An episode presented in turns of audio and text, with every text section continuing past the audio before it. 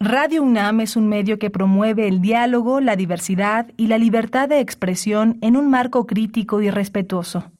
Los comentarios expresados a lo largo de su programación reflejan la opinión de quien los emite, mas no de la radiodifusora. Radio UNAM presenta Prisma RU. Una mirada universitaria sobre los acontecimientos actuales. Prisma RU. Relatamos al mundo.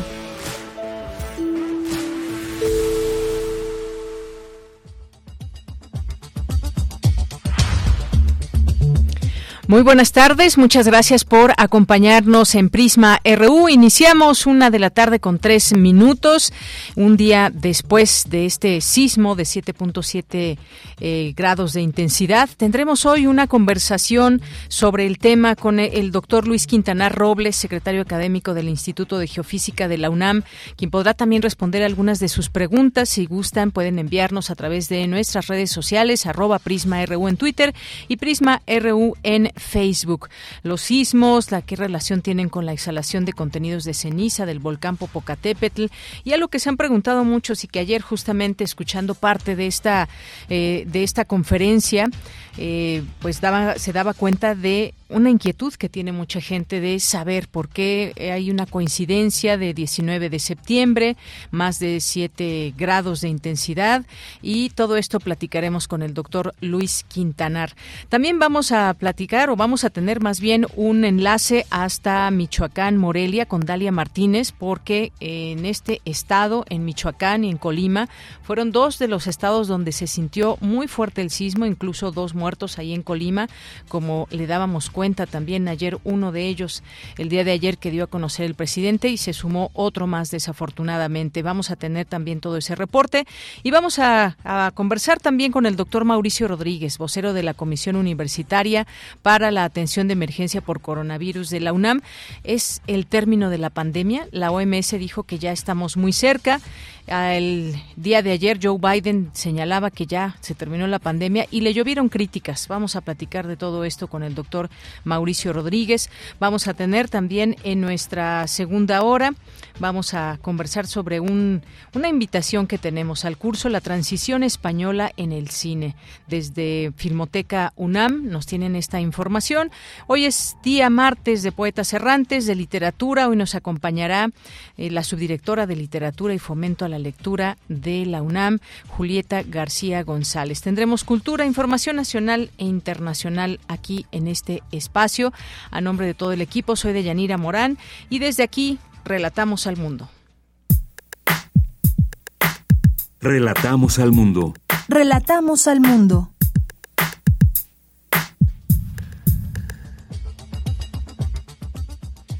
En la información universitaria, en este martes 20 de septiembre, entregan Premio Anual de Investigación Económica Maestro Jesús Silva Herzog 2022. La distinción universitaria tiene el objetivo de promover el estudio de los problemas económicos que atañen al país y formular alternativas de solución. Coinciden especialistas que el doctor Pablo González Casanova es uno de los grandes pensadores de las ciencias sociales. La UNAM y la Universidad Tecnológica de Dongguan en China formalizan alianza para llevar a cabo un programa de doctorado internacional en ciencia e ingeniería de la computación. Y en los temas nacionales, hasta las 7 de la mañana de este martes se registraron 692 réplicas del sismo de magnitud 7.7. Laura Velázquez, coordinadora nacional de protección civil, informó que Colima y Michoacán son los estados más afectados. En la Ciudad de México se reportaron daños en 21 inmuebles. El presidente Andrés Manuel López Obrador lamentó la muerte de dos personas en Colima. Rosa Isela Rodríguez, secretaria de Seguridad y Protección Ciudadana, presentó hoy el informe de seguridad. Dijo que seis entidades concentran el 48.7% de los homicidios. Son Guanajuato, Baja California, Michoacán, Estado de México, Jalisco y Chihuahua. Hugo López Gatel, subsecretario de Prevención y Promoción de la Salud, informó que México eliminará las medidas obligatorias contra COVID-19 impuestas para el retorno seguro al trabajo y solo emitirá una serie de recomendaciones. Un juez federal del Estado de México giró nuevas órdenes de aprehensión contra el alcalde de Iguala, José Luis Abarca, relacionado con la desaparición de los 43 normalistas de Ayotzinapa. Y en la información internacional, el secretario general de la ONU, Antonio Guterres, inauguró la 77 sesión de la Asamblea General de las Naciones Unidas.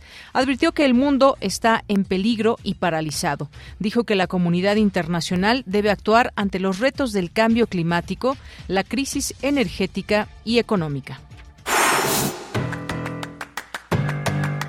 Hoy en la UNAM, ¿qué hacer? ¿Qué escuchar? ¿Y a dónde ir? De lunes a domingo, a lo largo de la programación de Radio UNAM, se transmiten las cápsulas de la serie Espacio Académico PAUNAM, bajo la conducción de Ernesto Medina y Sabrina Gómez Madrid. Te invitamos a escuchar la serie de cápsulas en las que el maestro Germán Gómez Pérez, docente e investigador de la FE Zaragoza, nos habla sobre la influencia de la televisión en el México actual. Las cápsulas de la serie Espacio Académico PAUNAM se transmiten de lunes a domingo a lo largo de la programación de nuestra emisora. La Filmoteca de la UNAM abre la convocatoria del curso La transición española en el cine, que abordará la etapa de los años 70, cuando la dictadura llegó a su fin y el séptimo arte de aquel país cambió su narrativa. Este taller será impartido por Irene Valle Corpas, doctora en Historia del Arte por la Universidad de Granada, los días martes y miércoles de 17 a 19 horas, del 4 de octubre al 8 de noviembre de 2022. La convocatoria cierra el próximo 26 de septiembre. Consulta los detalles en el sitio oficial y las redes sociales de la Filmoteca de la UNAM. Como parte de la jornada de protección civil organizada por la Facultad de Estudios Superiores Zacatlán, se llevará a cabo el taller elaboración de kit de emergencias y protección civil. La cita es hoy, en punto de las 16 horas, en la sala de usos múltiples del edificio A8 de la FESA Catlán. Para mayores informes, consulta sus redes sociales. No olvides tu cubrebocas y respetar las medidas sanitarias recomendadas por el personal de la FESA Catlán.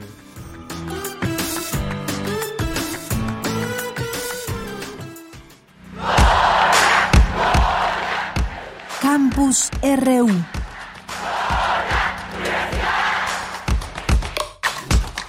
Bien, entramos a nuestro campus universitario, una mirada a lo que sucede en nuestra universidad. Iniciamos con Dulce García porque la, UNAM entrega el Premio de Investigación Económica Maestro Jesús Silva Herzog en su edición 2022. ¿Qué tal, Dulce? Muy buenas tardes, adelante.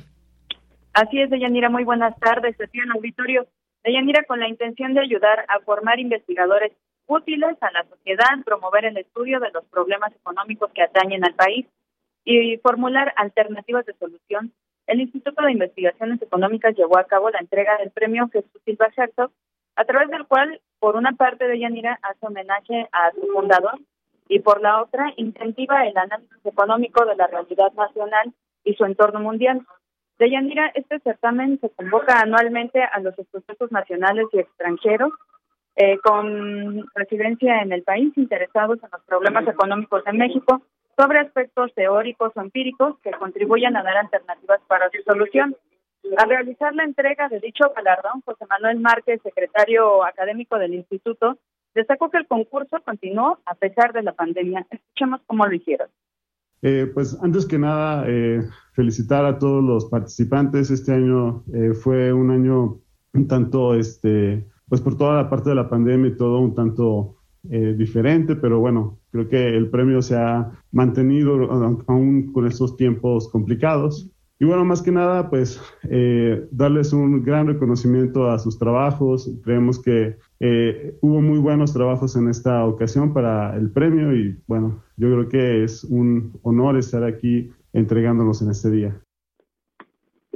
Y bueno, Deyanira, por su parte, la secretaria general de la Facultad de Economía, la doctora Lorena Rodríguez, dijo que el premio Jesús Silva Herzog es una muestra de que la generación de conocimiento no para en la universidad. Escuchamos es de destacar que a pesar de las circunstancias tan complicadas que en el último tiempo hemos vivido, a pesar de todo eso, la generación de conocimiento de vanguardia, de frontera, ha continuado. Y prueba de eso es la entrega de estos premios. Muchas felicidades a quienes lo han recibido el día de hoy. Nos alegra mucho estar aquí. Muchas felicidades. Gracias.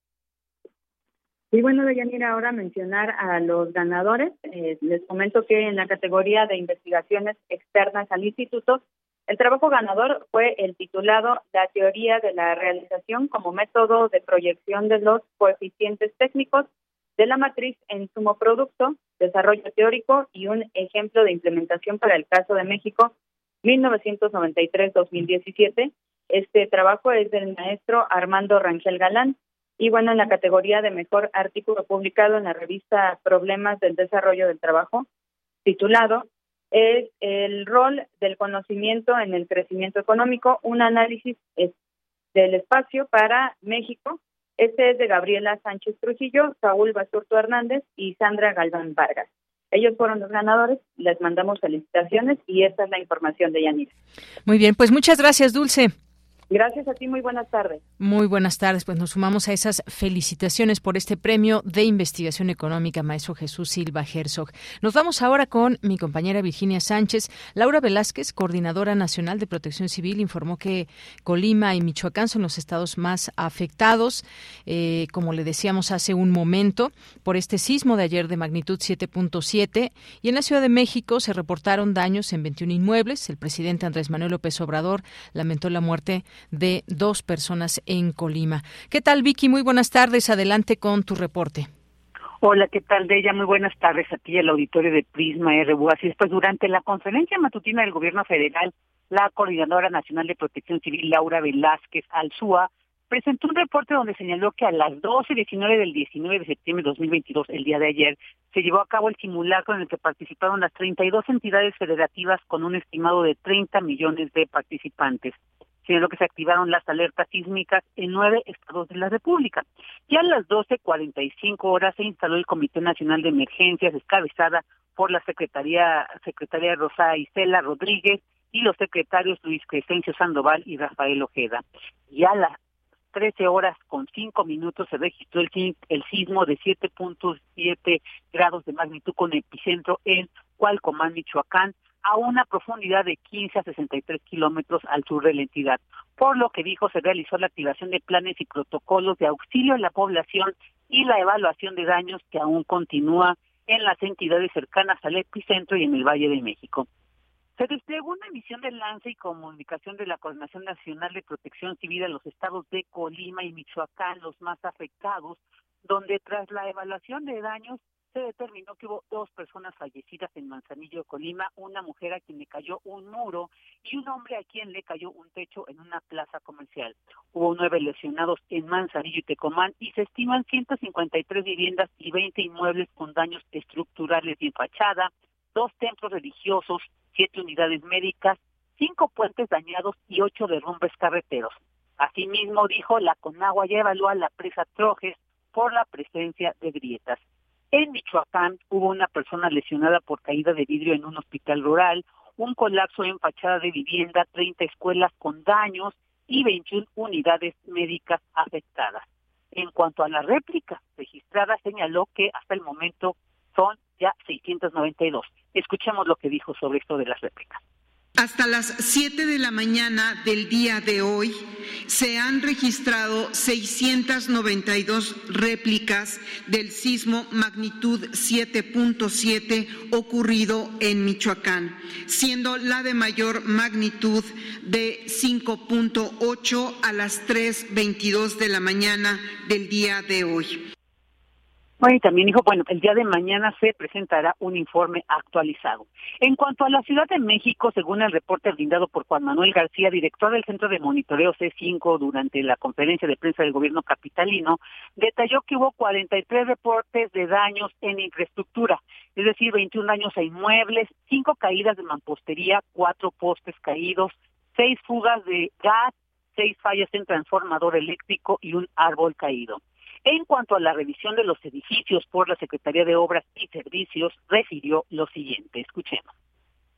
Eh, se manejó en dos vías, la revisión de las escuelas, a solicitud de las escuelas mismas, se revisaron 76 el día de ayer, en 70 eh, se encontraron condiciones de riesgo bajo, 5 riesgo medio y solamente una con un riesgo alto. Y en cuanto a los 21 inmuebles que comentaba hace un momento, se revisaron también los 21 el día de ayer, 17 presentan afectaciones que se consideran de riesgo bajo y 4 con afectaciones que se consideran de riesgo medio. En cuanto a la infraestructura de SACMEX, el día de ayer, derivado del sismo y fundamentalmente de cortes al suministro eléctrico, llegamos a tener hasta 100 pozos que dejaron de operar por falta de electricidad, no por falla propiamente en la infraestructura ni por daño en la infraestructura, simplemente no contaron con electricidad, pero para las 7 de la tarde ya estaban corregidos en su totalidad. Lo mismo pasó con las platas de bombeo para drenaje, a las 7 de la tarde estaban operando al 100%.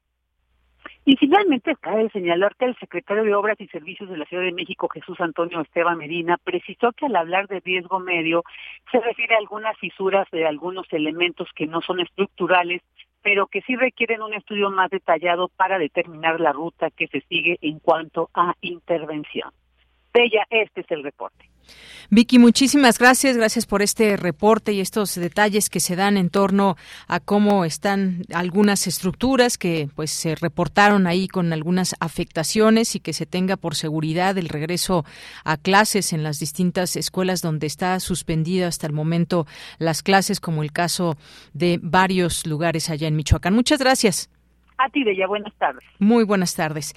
Nos vamos ahora a otro tema. Bueno, antes de esto, este sismo que causó daños en cinco entidades y que pues fue eh, percibido por 48 millones de personas, según dio a conocer el Comité Nacional de Emergencias. Eh, este sismo eh, reportado ayer y que lo sentimos a, un poco después de esta hora, las 13 horas con 5 minutos es la hora que se da a conocer con epicentro en Coalcomán, Michoacán y que pues sí, se sintió por todo este número de personas, 48 millones de personas en distintos estados de la República Mexicana. Bien, vamos ahora a otro tema también muy importante que tiene que ver con la Guardia Nacional, esto de cara también al 2028 porque comisiones del Senado Senado de la República han aprobado la minuta de reforma para ampliar al año 2028 la colaboración de las Fuerzas Armadas en materia de seguridad pública. Luis Fernando Jarillo ha seguido de cerca este tema y nos tiene todos los detalles. ¿Qué tal, Luis? Buenas tardes. Buenas tardes, Deyanira, a ti y a todo el auditorio de Prisma RU. Este lunes, las Comisiones Unidas de Puntos Constitucionales y de Estudios Legislativos Segunda del Senado discutieron y aprobaron con 18 votos a favor, 10 en contra y una abstención la iniciativa para extender hasta 2028 la presencia de las Fuerzas Armadas en tareas de seguridad pública. Recordemos que esta es una propuesta del Partido de la Revolución Institucional, el PRI, que salió de la Cámara de Diputados y fue votada a favor el 14 de septiembre. Luego de pasar por comisiones, la iniciativa está lista para discutirse este miércoles en el Pleno del Senado. Este cambio consiste en modificar el artículo quinto transitorio de la Constitución del decreto de creación de la Guardia Nacional, por lo que de admitirse la redacción de este artículo quedaría así. Durante los nueve años después de la entrada del vigor del decreto, en tanto la Guardia Nacional desarrolla su estructura, capacidades e implantación territorial, el presidente de la República podrá disponer de las Fuerzas Armadas en tareas de seguridad pública de manera extraordinaria, regulada, fiscalizada, subordinada y complementaria. Eh, en la discusión en comisiones, el senador eh, Félix Salgado Macedonio afirmó que no habría mayor discusión para aprobar estos cambios en la Constitución, ya que la Guardia Nacional tiene una gran aceptación eh, del pueblo. Escuchemos. Yo quisiera destacar primero que esta reforma que se plantea, en realidad no, no habría eh, tema de, discusión, puesto que lo único que se plantea es que eh, el Guardia Nacional eh, permanezca en lugar de cinco, vaya a nueve años. Y en el colectivo del pueblo de México y de nosotros mismos es que la Guardia Nacional ha dado muy buenos resultados. E, es un, un cuerpo policiaco con mayor disciplina, con mayor capacidad, con mayor adiestramiento, pero sobre todo también con una gran aceptación en el pueblo de México. Sin embargo, las modificaciones del quinto transitorio que se discutirán no se refieren al plazo de la Guardia Nacional en tareas de seguridad pública, sino que hablan de las Fuerzas Armadas como el Ejército y la Marina, cuerpos militares distintos. Esta confusión también la tuvieron otros senadores. Por su parte, la diputada Lucy Mesa, también de la bancada de Morena, dijo lo siguiente, escuchemos. En nuestro grupo parlamentario de Morena estamos convencidos que ampliar el plazo de cinco a nueve años el periodo en el que el presidente de la República pueda disponer de las Fuerzas Armadas, mejorar el modelo de rendición de cuentas ante el Congreso de la Unión y reforzar el respeto de los derechos humanos de las comunidades indígenas y afromexicanos contribuirá de manera determinante a consolidar a las instituciones, pero sobre todo a fortalecer la gobernabilidad del país en beneficio de las familias mexicanas. Por su parte, el senador de Acción Nacional, Damián Cepeda, afirmó que la iniciativa que están discutiendo, presentada por la diputada del PRI, Yolanda de la Torre, en la Cámara Baja, formó parte de un pacto de impunidad entre Alejandro Moreno, dirigente del PRI, y el gobierno. Escuchemos sus palabras. El único motivo por el cual estamos aquí es porque se usó políticamente la justicia y se logró un acuerdo político entre el gobierno y particularmente la dirigencia nacional de un partido político y se estableció un acuerdo que incluye un ofrecimiento de impunidad. La única razón por la cual existía el permiso de cinco años era para fortalecer un cuerpo civil, si no, no hubiera existido ese transitorio. Y se dijo, es para que puedas conformar una Guardia Civil, pero el presidente abiertamente ya dijo, no quiero una Guardia Civil. Tan es así que acaban de votar, pues, la Guardia Militar. Entonces yo no me cabe como la oposición en la Cámara de Diputados, con todo respeto, respeto su voto, pero pues, no lo comparto. Según esta reforma, se integrará una comisión de diputados y senadores para dar seguimiento al cumplimiento del artículo. El Sistema Nacional de Seguridad Pública deberá rendir un informe cada periodo ordinario de sesiones en el que dé cuenta del avance eh, de la conformación y capacitación de los cuerpos de seguridad civil en estados y municipios. Por su parte, desde el domingo, eh, el presidente de la Junta de Coordinación Política de la Cámara de Senadores, Ricardo Monreal, afirmó que no han logrado un consenso, consenso con las fuerzas políticas de distintas bancadas para lograr esta iniciativa. Estas fueron sus palabras. No hemos logrado hasta ahora un consenso que nos eh, permita adelantar alguna noticia. Seguimos trabajando, seguimos dialogando, pero en esta ocasión debo decir con toda honestidad que los grupos parlamentarios están en una posición eh, que no admite movimiento y nosotros estamos intentando hacer notar la necesidad y la realidad en la que nos encontramos en el país. Si bien Morena y PRI lograron un acuerdo en la Cámara de Diputados, los senadores del Partido de la Revolución Institucional, como Claudia Ruiz Maciú, han asegurado que votarán en contra de la iniciativa el día de mañana. Este es mi reporte de Yanira. Bien, pues Luis Fernando, muchas gracias. Ahí cuántas eh, posturas y un debate ahí intenso. Y hay quien alude como este senador del PAN, un pacto de impunidad que estaría apoyando o sería apoyado entre PRI y Morena. Pues algunas ahí de las palabras. Muchas gracias. Hasta luego, Deyanira. Hasta luego. Muy buenas tardes, Luis Fernando Jarillo, y toda esta información de lo que sucede en el Senado de la República, la discusión en comisiones y cómo se aprobó ya esta minuta de reforma para ampliar hasta 2028 la colaboración de las Fuerzas Armadas en materia de seguridad pública. Continuamos. Queremos escuchar tu voz. Síguenos en nuestras redes sociales. En Facebook como Prisma RU y en Twitter como arroba PrismaRU. Bien, continuamos ahora con otro tema que tiene que ver con la salud. Hemos invitado al doctor Mauricio Rodríguez, ya lo conocen en este espacio y en Radio UNAM. Él es vocero de la Comisión Universitaria para la Atención de la Emergencia por Coronavirus de la UNAM. Es profesor en el Departamento de Microbiología y Parasitología de la Facultad de Medicina. Sus investigaciones son acerca de las enfermedades infecciosas, con particular énfasis en las enfermedades prevenibles por vacunación. Doctor Mauricio, bienvenido. Buenas tardes. Ay, tenemos ahí un problema en la escucha del doctor, a ver si podemos retomar para escucharlo perfectamente bien. Y es que le voy contando, el director general de la Organización Mundial de la Salud, Tedros Adhanom, eh, aseguró que el mundo nunca ha estado tan cerca del fin de la pandemia de COVID-19. Eso lo dijo hace unos días, después de que la semana pasada se registrara la cifra más baja de fallecidos por coronavirus desde marzo de 2020. Dijo, aún no estamos allí, pero el final de la pandemia está a la vista, subrayó el director general de la Organización Mundial de la Salud en su rueda de prensa semanal hace unos días, como les digo, y en la que pidió que no se frenen por ello los esfuerzos para combatir la COVID-19, ya que un corredor de maratón puso, puso este ejemplo, no se para cuando comienza a ver la línea de meta. Tedros insistió en que detenerse ahora es correr el riesgo de más variantes del coronavirus, más, más muertes, más problemas y mayor incertidumbre. Eh, doctor, pues bienvenido, muy buenas tardes. Doctor Mauricio, ¿me escucha? No me escucha el doctor Mauricio. Bueno, bueno. Mauricio, eh, ¿qué tal? ¿Cómo estás, doctor? Bien, ¿y tú? Yo sí te oía. Ah, muy bien. Yo no, ni el público, pero ya estamos por aquí. Pues no, no, no, ha acabado la pandemia, pero estamos cerca, dice el director general de la Organización Mundial de la Salud. ¿Cómo ves?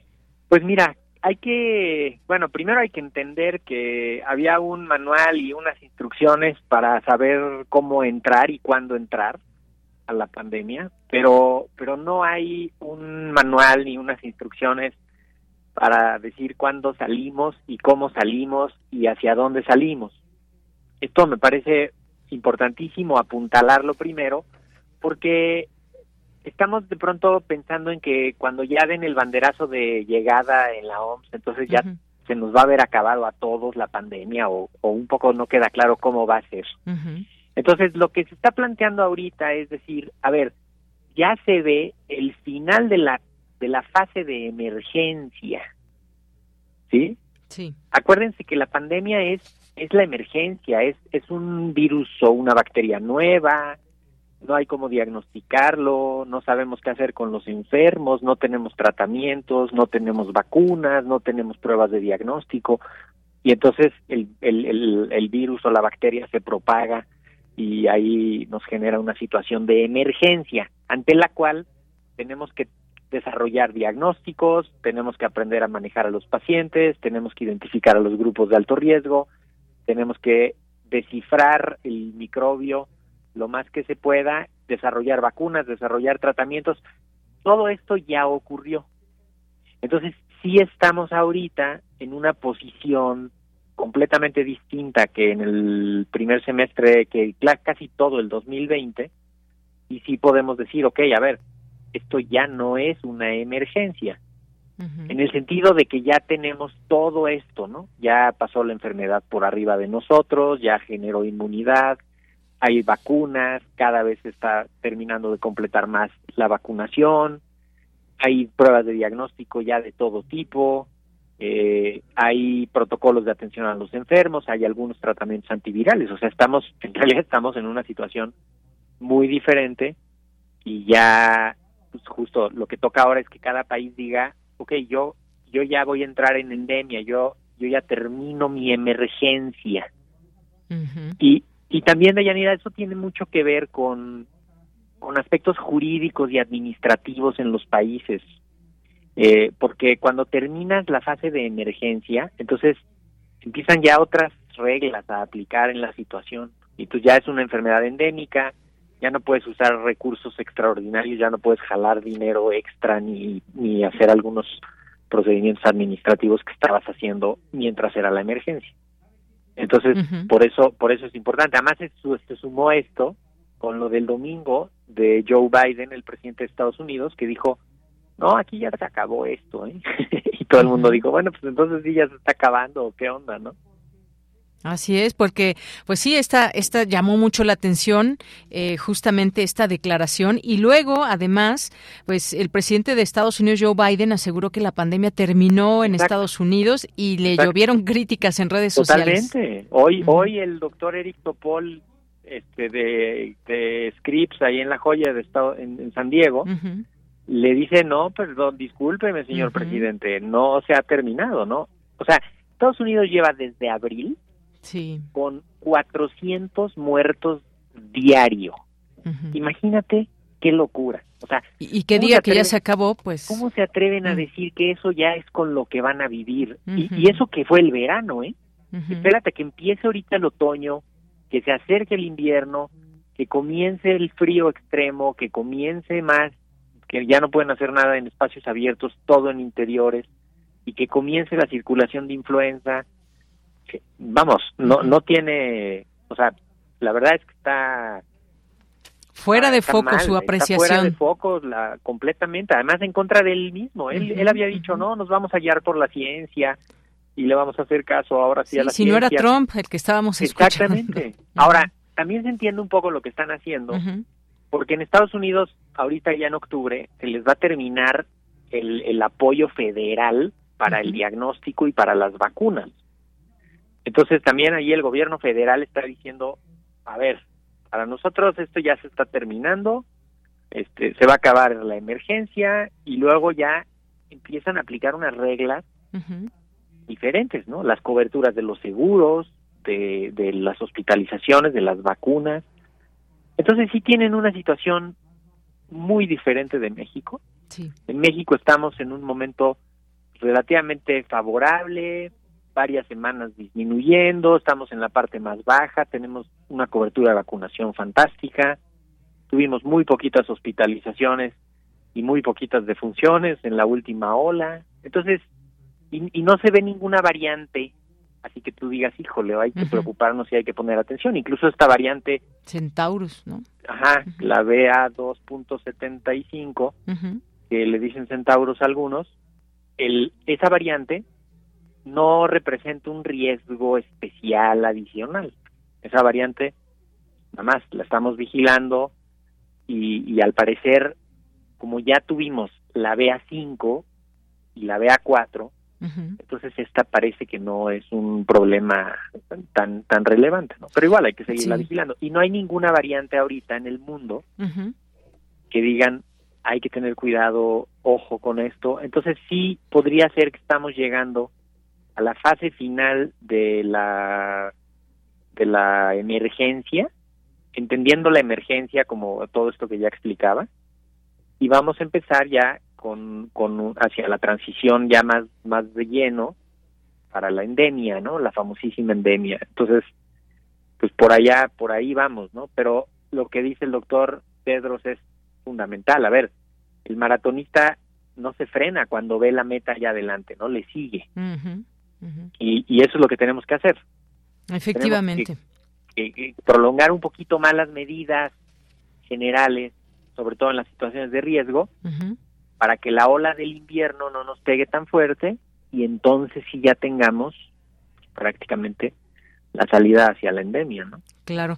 Y doctor, yo te quiero preguntar, eh, esta, esta variante, digamos, esta que acabas de mencionar, que algunos le dicen centauros, sí. eh, digamos que las personas que llegan a morir aquí en el país o en otros lugares, eh, ¿se sabe, eh, hay un estudio o algo que nos permite saber qué, con qué variante están muriendo las personas? Porque creemos que quizás esa primera que llegó, que era pues muy, muy letal y a muchas personas pues fue el momento más tenso porque no había vacunas y más, pero se sabe algo Bueno, hay un hay un esfuerzo uh -huh. enorme que está haciendo el Consorcio Mexicano de Vigilancia Genómica para para identificar las las variantes de COVID desde hace ya pues, muchos meses, ¿no? Este están haciendo en colaboración muchas instituciones, la UNAM, el IMSS, el INDRE, eh, varios institutos nacionales de salud, muchas instituciones, otras universidades de, de, varios estados, están trabajando para identificar las variantes en el país. No se tiene un muestreo así sistematizado específico de decir, a ver, los más graves los vamos a vigilar siempre, más bien están obteniendo muestras de todo el país para ver cómo está la distribución de las variantes en el país y han ido construyendo estas gráficas con estos mapas donde se ve las variantes que tenemos. Ahorita sabemos que la variante dominante es Omicron uh -huh. desde finales del año pasado y las subvariantes de Omicron, la BA4, la BA5 son las que las que dominaron esta última ola.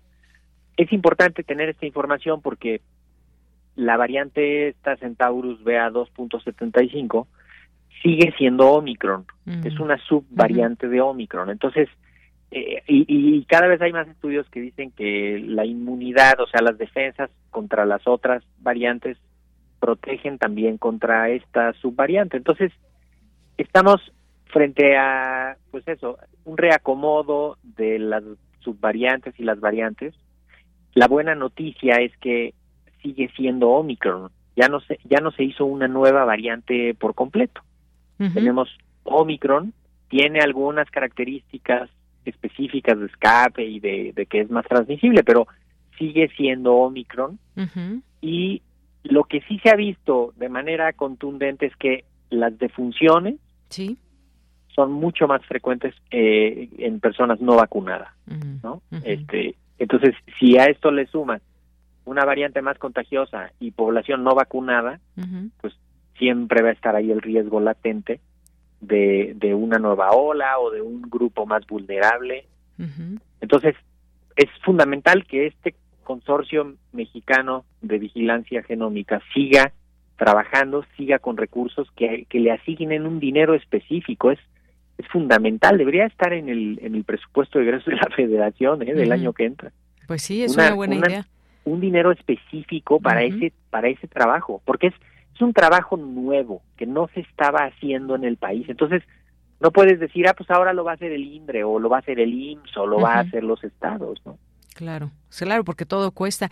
Doctor, ya que está hablando del el tema de la vacunación, entre las recomendaciones que mencionó el, eh, la Organización Mundial de la Salud está el de invertir en la vacunación, especialmente en grupos de riesgo. Eh, ¿Esto cómo podemos entenderlo? ¿Es una mm, invitación que pueda ser a tener una vacuna anual o cómo debemos ahora, si ya terminamos todo el esquema, debemos esperar hasta nuevo aviso o cómo se tendrá que dar Pues mira, ahorita eh, países como México, por ejemplo, donde estamos ya, pues voy a decir, súper vacunados, ¿no? Eh, sobre todo las poblaciones de mayor riesgo. Eh, en todo caso, mantener ese esfuerzo de tener refuerzos de vacunación en las poblaciones de alto riesgo que se vayan identificando. Hasta ahorita podríamos decir los mayores de 60 y los que tengan comorbilidades, mayores de 18 años que tengan comorbilidades y el personal de salud, ellos sí que tengan cuando menos dos refuerzos de vacuna después de su de su primer ciclo de, vacunación original. Y además ir avanzando en los otros grupos de menores riesgos pero que también te ayudan a proteger a toda la comunidad que es básicamente los de 5 a 11 años que lo está haciendo México también un poquito más despacio pero lo está haciendo México. Y eventualmente hay que estar listos porque puede ser que algunos productores decidan dejar de producir la vacuna porque ya no va a ser el mismo negocio y entonces México tiene que concluir su proyecto de vacuna patria, tiene que tener una vacuna disponible para los refuerzos o para reaccionar ante una nueva variante y, tiene que tener pues ya toda la línea de distribución, el canal de llegada de la vacuna a las comunidades, ¿no? Sobre todo cuando ya identificaste dónde están las comunidades de alto riesgo, que son estas estas poblaciones. Entonces, ahorita completar esquemas y que no se haya vacunado que se vacune, sí. el que ya esté vacunado que tenga los refuerzos que le correspondan y que se vayan a vacunar. Ahorita en la Ciudad de México ya están poniendo refuerzos a lo, perdón, completando segundas dosis a los de nueve de los de 10 y de los de 11 rezagados poniéndoles las dosis que necesiten y ya empezaron con primeras dosis de los de 6. Entonces, pues ahí va. Este, vamos a, cerrar el año con, con coberturas bastante buenas y listos para, para la siguiente ola que será a finales de noviembre y en diciembre, ¿no? Y listos para la otra vacuna de la influenza también, ¿no? Y, también, exactamente, que ahorita estamos teniendo, de Yanira, qué bueno que lo mencionas, porque estamos teniendo una temporada interestacional de influenza bastante alta en comparación con años previos. Entonces, sí hay que estar un poquito más protegidos ahora contra influenza porque ya, ya va a empezar a protagonizar un poco más la temporada de influenza, así que hay que proteger a los, a los más vulnerables, que igual son los mayores de 60, los menores de 5, las embarazadas, el personal de salud y los que tengan alguna comorbilidad. Pues sí, que contemplen también esta vacuna de la influenza. Pues, eh, doctor Mauricio Rodríguez, muchas gracias. Como siempre, un gusto platicar contigo y que pues nos des luz en todo, en todo este tema de la salud. Con muchísimo gusto, Deyanira. Un abrazote y saludos al auditorio. Hasta luego, un abrazo, doctor Mauricio Rodríguez. Los esperamos hoy en Hipócrates 2.0, por cierto, a las 6. Claro que sí, ahí nos escuchamos en esta misma frecuencia. Aquí mismo nos quedamos. Un abrazo. De Hasta luego, gracias, doctor. El doctor Mauricio Rodríguez es vocero de la Comisión Universitaria para la Atención de la Emergencia por Coronavirus de la UNAM y sí, tenemos una cita con él hoy a las 6 de la tarde. Continuamos. Prisma RU. Relatamos al mundo. Le mencionábamos que uno de los estados más afectados por el sismo de ayer fue Michoacán y nos enlazamos hasta allá con Dalia Martínez, quien es periodista, directora de los diarios El Sol de Morelia y El Sol de Zamora. ¿Qué tal, Dalia? ¿Cómo estás? Muy buenas tardes. Buenas tardes, Deyanira, un gusto saludarte. Pues sí, fíjate que cuatro municipios del estado fueron los que reportaron eh, los mayores daños y colapsos en las viviendas luego del sismo de ayer por la tarde eh, a la una y media, que finalmente eh, prácticamente fue un sismo de 7.7 eh, eh, de magnitud 7.7 en la escala de Richter. Y bueno, pues las demarcaciones más afectadas fueron, como te decía, Coahuayana, Aquila, Chinicuila y Cualcomán, con un total de 2.000 363 inmuebles damnificados y 798 inmuebles derrumbados. En, eh, esta mañana las autoridades eh, del gobierno estatal dijeron que los reportes preliminares dan viviendas eh, en Coahuayana, como te decía, donde hubo mil, 1.143 casas afectadas y 398 colapsadas. En el municipio de Aquila, esto es en la parte que colinda con prácticamente ya con el estado de Colima, fueron 1.133 eh, eh, casas afectadas y con daños, más 400 derrumbadas. En Chinicuila se informó que 24 casas eh, resultaron seriamente afectadas y, colapsadas, y en tanto que en Cualcomán otras 63 viviendas eh, resultaron gravemente dañadas. También quiero comentarte, Yanira, que llama la atención enormemente que 21 hospitales, la mayor parte de ellos del sistema estatal de salud, resultó dañados de manera irremediable, algunos de ellos como en el, en el municipio de, en el, perdóname, en la tenencia de Maruata, prácticamente ese eh, hospital había sido recién inaugurado y bueno, pues prácticamente se vino abajo. También eh, las instituciones más representativas que tuvieron percances fueron el Instituto Tecnológico Superior de Cualcomán, el Instituto Tecnológico Superior de Apatzingán, la Universidad Tecnológica de Europa, la Escuela Regional de Educación Normal Preescolar del municipio de Arteaga, el, la UPN de Zamora, el CONALEP de Apatzingán y el Colegio de Bachilleres de Cualcomán. También te informo que los caminos más afectados por el sismo fueron los que conducen a Tepalcatepec, el municipio de Tepalcatepec con Cualcomán, así como el que lleva de Cualcomán a Aquila y la zona costera del estado de Michoacán.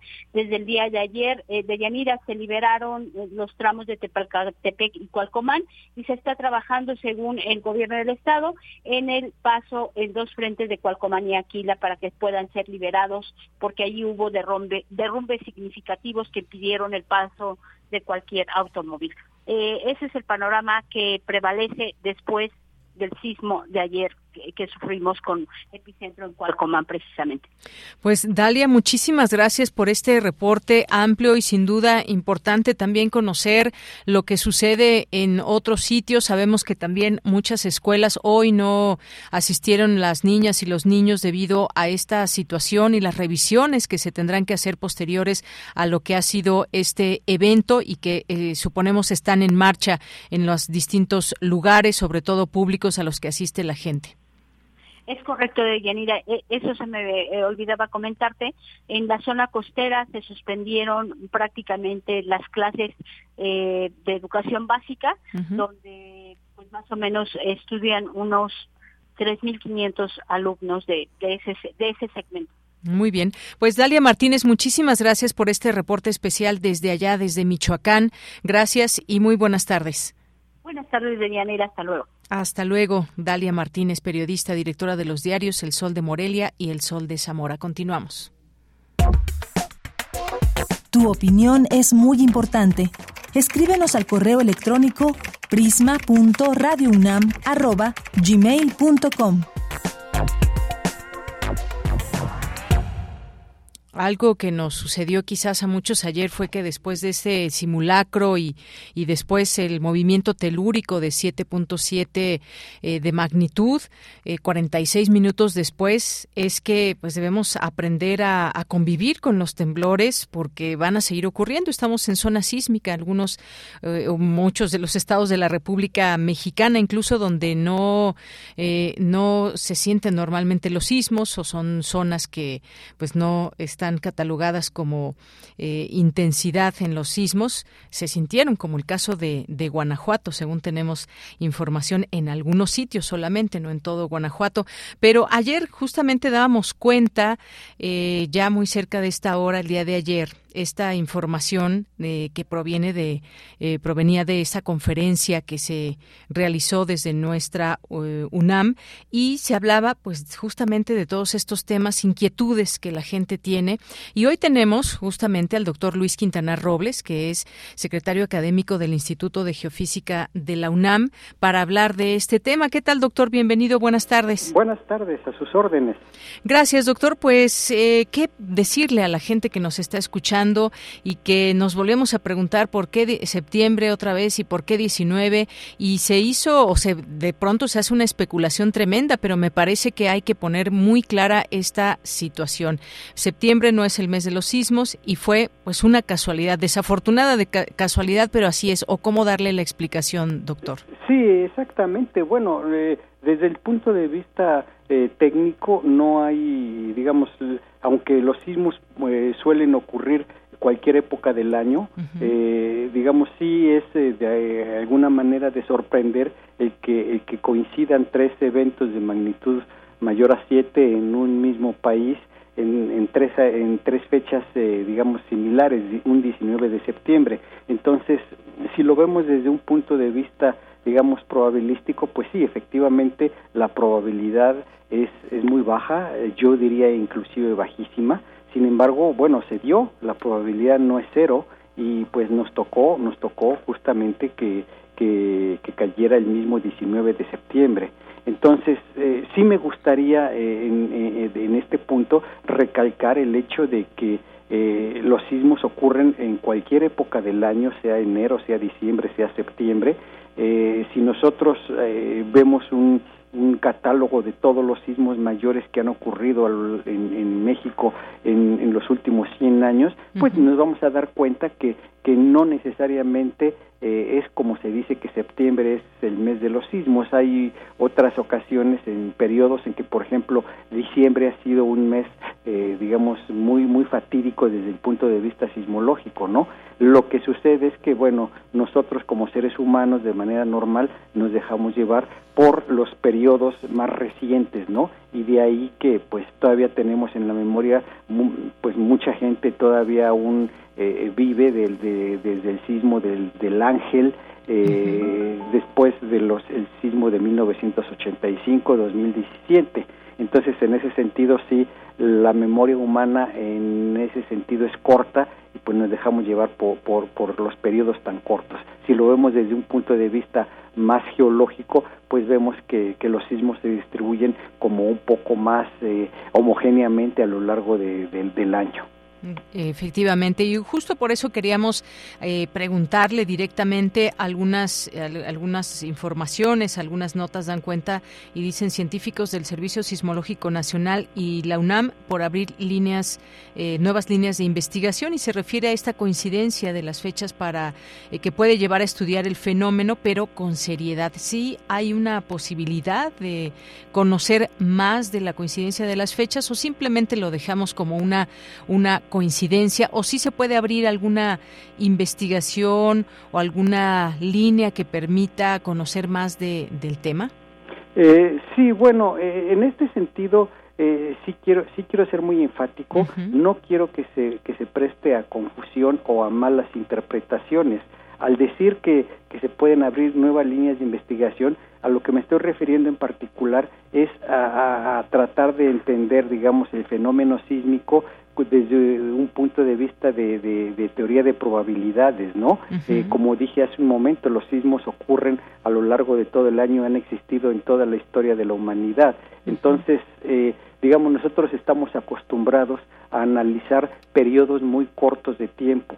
Eh, probablemente si, si nosotros hiciéramos un enfoque de, más probabilístico a lo largo de varios cientos eh, de años, eh, de acuerdo con los reportes históricos, pues probablemente este, es un tema que es interesante estudiar eh, desde un punto de vista, digamos, matemático inclusive, ¿sí? Quiero decir aquí que, que hay, hay artículos científicos que dan cuenta de, de, este, de, de este fenómeno de que se dan sismos el mismo día, el mismo día en diferentes años, ¿no?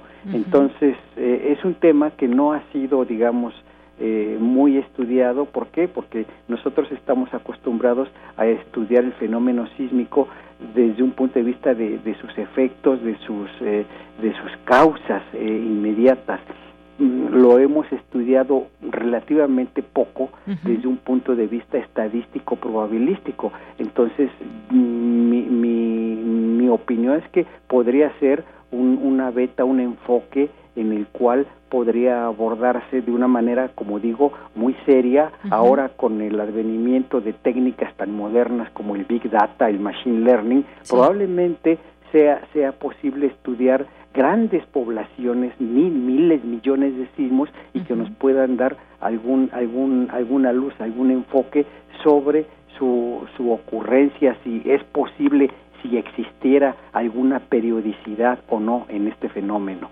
Pero repito, y, y aquí sí quiero ser este, muy enfático, muy insistente, no quiero que esto se tome como, como algo que que estamos proponiendo que algo que no se conozca, de hecho es algo que se ha estudiado, la estadística de los sismos, de los sismos, la ocurrencia desde un punto de vista de teoría de probabilidad, pero que podría podría profundizarse. Muy bien, solamente en ese aspecto y qué bueno que lo aclara y lo damos a conocer aquí eh, con sus propias palabras en el marco de la teoría de probabilidades solamente, pero bueno, se necesitaría por, supuesto muchos elementos para pues saber qué ocurre en estas en estas fechas y solamente en el tema de probabilidades.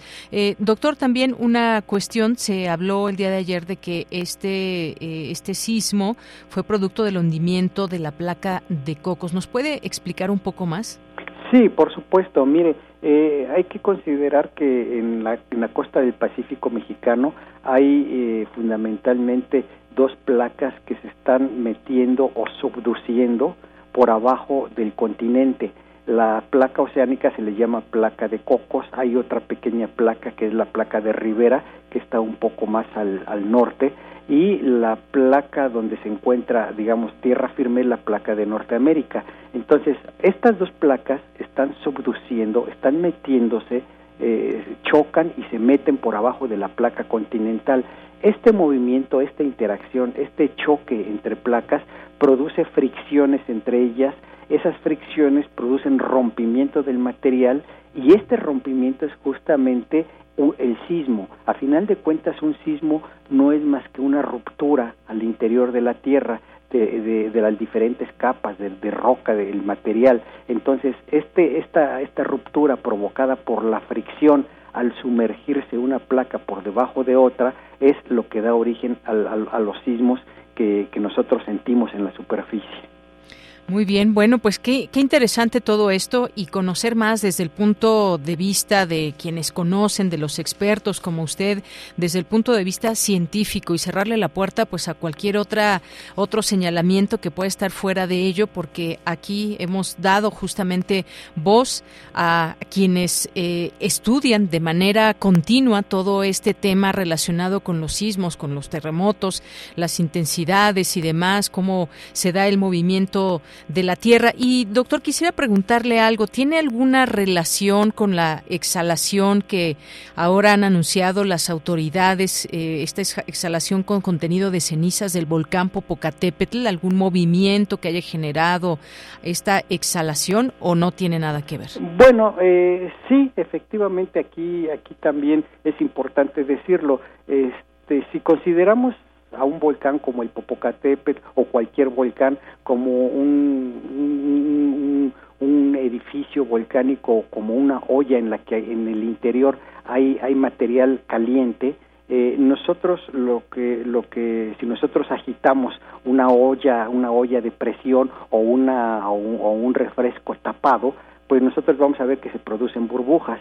Entonces esta eh, eh, las ondas sísmicas al chocar contra estas grandes estructuras, eh, eh, ondas sísmicas que provienen de, los sitios donde se originan los sismos, en particular, por ejemplo, de la zona de Guerrero, Michoacán, al llegar al eje neovolcánico y chocar con las estructuras, en particular con el edificio volcánico del volcán Popocatépetl, es como si nosotros agitáramos una, una olla en la que dentro hay material caliente. Entonces eso, digamos, dispara, produce, eh, incentiva la salida de ese material caliente. Y es algo que se ha observado en diferentes partes del mundo, eh, que se reactivan, digamos, los volcanes, una reactivación en el sentido de, de pequeñas exhalaciones después de un sismo grande. Mientras más grande sea el sismo, las ondas producidas son más energéticas y llegan con mayor fuerza a los edificios volcánicos. Entonces, sí podría considerarse eh, en un momento dado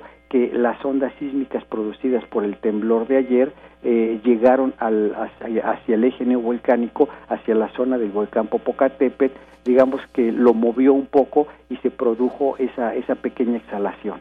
Muy bien, bueno, pues esto también importante saber cómo se produjo, cuáles son las la explicación que se da para este eh, sismo y finalmente, como ah, decía al inicio, doctor, pues hay que aprender a convivir con los temblores. Importantísima la prevención, es decir, eh, actuar en, en estos y participar en los simulacros y ubicar ubicar los lugares donde nos podemos poner a salvo, porque no sabemos ni cuándo va a ocurrir un sismo ni la intensidad, ni la hora, ni nada. Nos toman por sorpresa. Afortunadamente hay alerta sísmica que en muchas ocasiones pues nos da justamente esta pauta para ponernos a salvo. Efectivamente, sí, este, usted tiene toda la razón. Yo creo que mientras no no no exista la predicción sísmica como tal, pues lo único que podemos hacer como como como especie humana es ser ser eh, precavidos es tomar medidas de prevención que nos ayuden en la medida de lo posible a disminuir los daños pero sobre todo la pérdida de vidas humanas. Y para ello acciones como las de ayer las de, de, simulacros pues yo creo que que ayudan no finalmente hay que recordar que la alerta sísmica es un producto de, del sismo del 19 de septiembre de 1985 se implementó posteriormente y es algo que en un momento dado ha sido útil para, para, para saber cuándo un sismo grande se produce y estar, estar preparados. Muy bien, bueno, pues dejemos esa recomendación también para nuestro público. Por lo pronto, pues muchas gracias, doctor Luis Quintanar eh, Robles, que ayer justamente le insistían mucho en este tema de la casualidad. Digo, es algo que, que, que quisiéramos una explicación, pero ahí está, en este sentido, lo que se puede decir desde la ciencia. Muchísimas gracias. Gracias a usted por su interés. Hasta luego. Hasta luego. Muy buenas tardes, doctor Luis Quintana Robles, secretario académico del Instituto de Geofísica de la UNAM. Son las dos de la tarde en punto. Tenemos por ahí una publicación, o la vamos a hacer en unos minutos, en nuestro Twitter, una obra de teatro que nos envían boletos para regalarle a nuestro público para que puedan asistir si les gusta el teatro.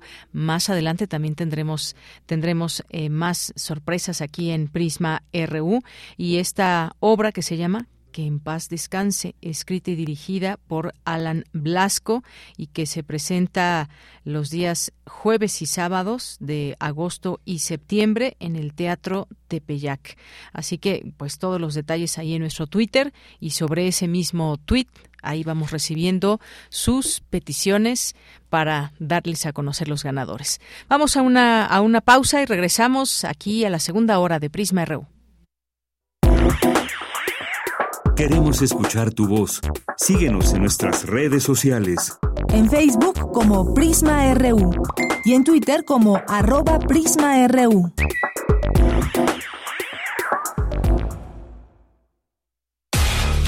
En la vida cotidiana se reflejan las problemáticas sociales, con diferentes causas y consecuencias. Pensemos juntas y juntos las posibles soluciones. Vida cotidiana. Análisis de nuestro día a día. Viernes a las 16 horas, después del corte informativo. Si sucede a nuestro alrededor, es importante. Radio UNAM, Experiencia Sonora. En 2021 participaron más de 6 millones de niñas, niños y adolescentes. ¿Quieres conocer qué opina la niñez y la juventud acerca de los temas de la sociedad? Es momento de generar política desde la voz de los más pequeños y convertirlas en acciones. Como partido, fomentamos la participación ciudadana desde la niñez. Estas opiniones serán tomadas en cuenta. Construiremos políticas públicas y legislativas para que vivas mejor. La voz de las y los niños y adolescentes es muy importante para el Partido de la Revolución Democrática. Puedes conocer los resultados en www.doine.mx. Uy, a ese coche se lo llevó el agua. En temporada de lluvias hay que tomar precauciones. Nunca cruzar la corriente en una inundación. Tan solo 50 centímetros de agua pueden llevarse un coche. Consulta los pronósticos del Servicio Meteorológico Nacional. Ten una mochila de emergencia. Agua potable. Protege tus documentos. Y hazle caso a las alertas de protección civil. Esta temporada de lluvias y ciclones, juntos nos protegemos mejor. La Conagua y el Servicio Meteorológico Nacional te informan por tu seguridad. Gobierno de México. Aire recibes, metal vibrante, brisa que orienta a los extraviados y estremece a los amorosos. La música para trompeta, salsa, jazz, balada, está en Viento de bronce con Juan Arturo Brennan, lunes a viernes 6.40 de la mañana y 15 horas. Radio UNAM, experiencia sonora.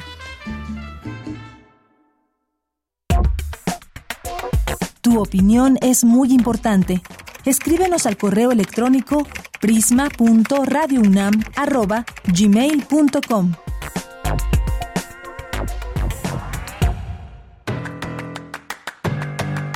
Mañana en la UNAM, ¿qué hacer? ¿Qué escuchar? ¿Y a dónde ir?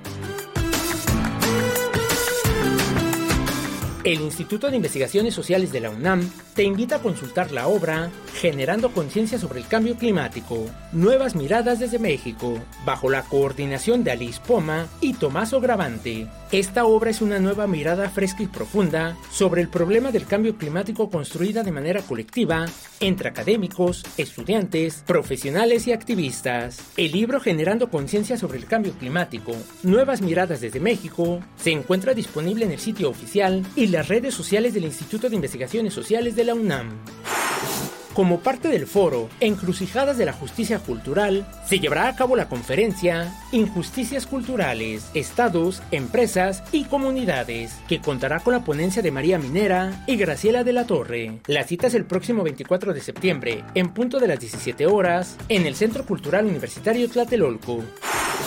Te recomendamos el documental Amparo Ochoa, Se me reventó el barzón, del director Modesto López, quien apoyado en imágenes actuales y archivos nacionales e internacionales, narra la vida de la cantante mexicana Amparo Ochoa, perteneciente a la generación de cantautores de la década de 1960 y figura representativa de la entonces naciente Nueva Canción. El estreno del documental Amparo Ochoa, Se me reventó el barzón, se llevará a cabo mañana miércoles 21 de septiembre, en punto de las 16.30 horas, en la sala Julio Bracho del Centro Cultural Universitario. Recuerda que antes, durante y después de la función, es indispensable el uso de cubrebocas. Para Prisma RU, Daniel Olivares Aranda.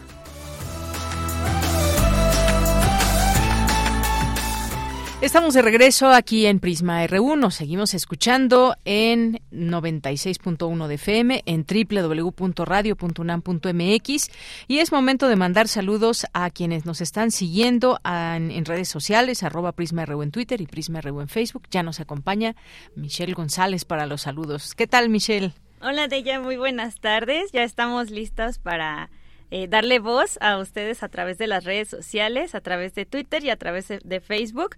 Muchas gracias eh, a todos nuestros radioescuchas que se comunicaron el día de ayer con con nosotras a través de redes sociales, con todo el equipo de, Prisma. Muchas gracias por, por sus preocupaciones. Estuvimos al tanto, dándole seguimiento al, al sismo, al, protocolo de seguridad que no nos permitió regresar en cabina hasta las 2 de la tarde, pero como siempre tratando de, darles la mejor información a ustedes. Muchas gracias por, por todos, fueron demasiadas personas las que nos mandaron sus saludos, les mandamos igualmente un abrazo hasta ustedes. Claro que sí. ¿Y quiénes están por aquí hoy? Cuéntanos.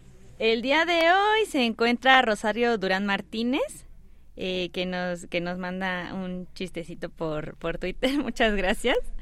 Y también está el eh, también está estaba un saludo mm, no lo encuentro. Mira aquí está uno de Jorge Morán Guzmán que nos acaba de escribir y dice respetemos todo el tiempo las medidas de higiene y seguridad con planes de contingencia ante sismos pandemias contingencias pues sí cuántas cosas no hay que ir generando todos estos protocolos. Quién más Mitch Sí, exactamente. Y tenemos también eh, a Groovy Rat, que dice, escuchando Prisma RU, conducido por Deyanira Morán, Pandemia, Sismos y la actualidad universitaria. Muchas gracias. También está César Soto, que nos comenta, no pasa nada, no se asusten, ayer se movió un poquito el subsuelo, lo primordial es desalojar de inmediato las instalaciones de Radio UNAM cuando se active la alerta sísmica. La teoría de probabilidad quizás coincidió. Ánimo sonoro. Muchas gracias.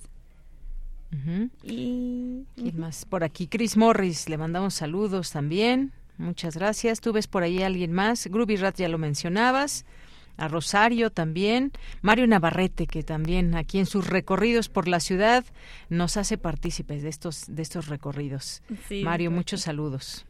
Igual el día de ayer nos mostró cómo sonaba la alerta sísmica desde, su, desde su casa. Desde su casa, ¿verdad? Mira, Rosario Durán también nos dice, pero ¿quién sabe cuánto destinaron de presupuesto el año que entra para la compra de vacuna cubana? Pues sí, también no tenemos ese dato, pero gracias, Rosario. Con que sean vacunas que sirvan y que sigan, por supuesto, todo este proceso que deben seguir las vacunas, pues yo creo que está bien ya si nos dejan escoger, pues cada quien podrá elegir, pero pues ya vimos que la Organización Mundial de la Salud desafortunadamente no aprobó algunas que sí están, que sí son válidas y son buenas, como la Sputnik, que aunque a lo mejor no les guste que sea de Rusia, pero pues sí, si hace el efecto que debe hacer y salva vidas, pues que mejor sea de la nacionalidad que sea, ¿no? Sí, exactamente, y como ya lo escuchábamos, es parte importante para terminar con esta pandemia.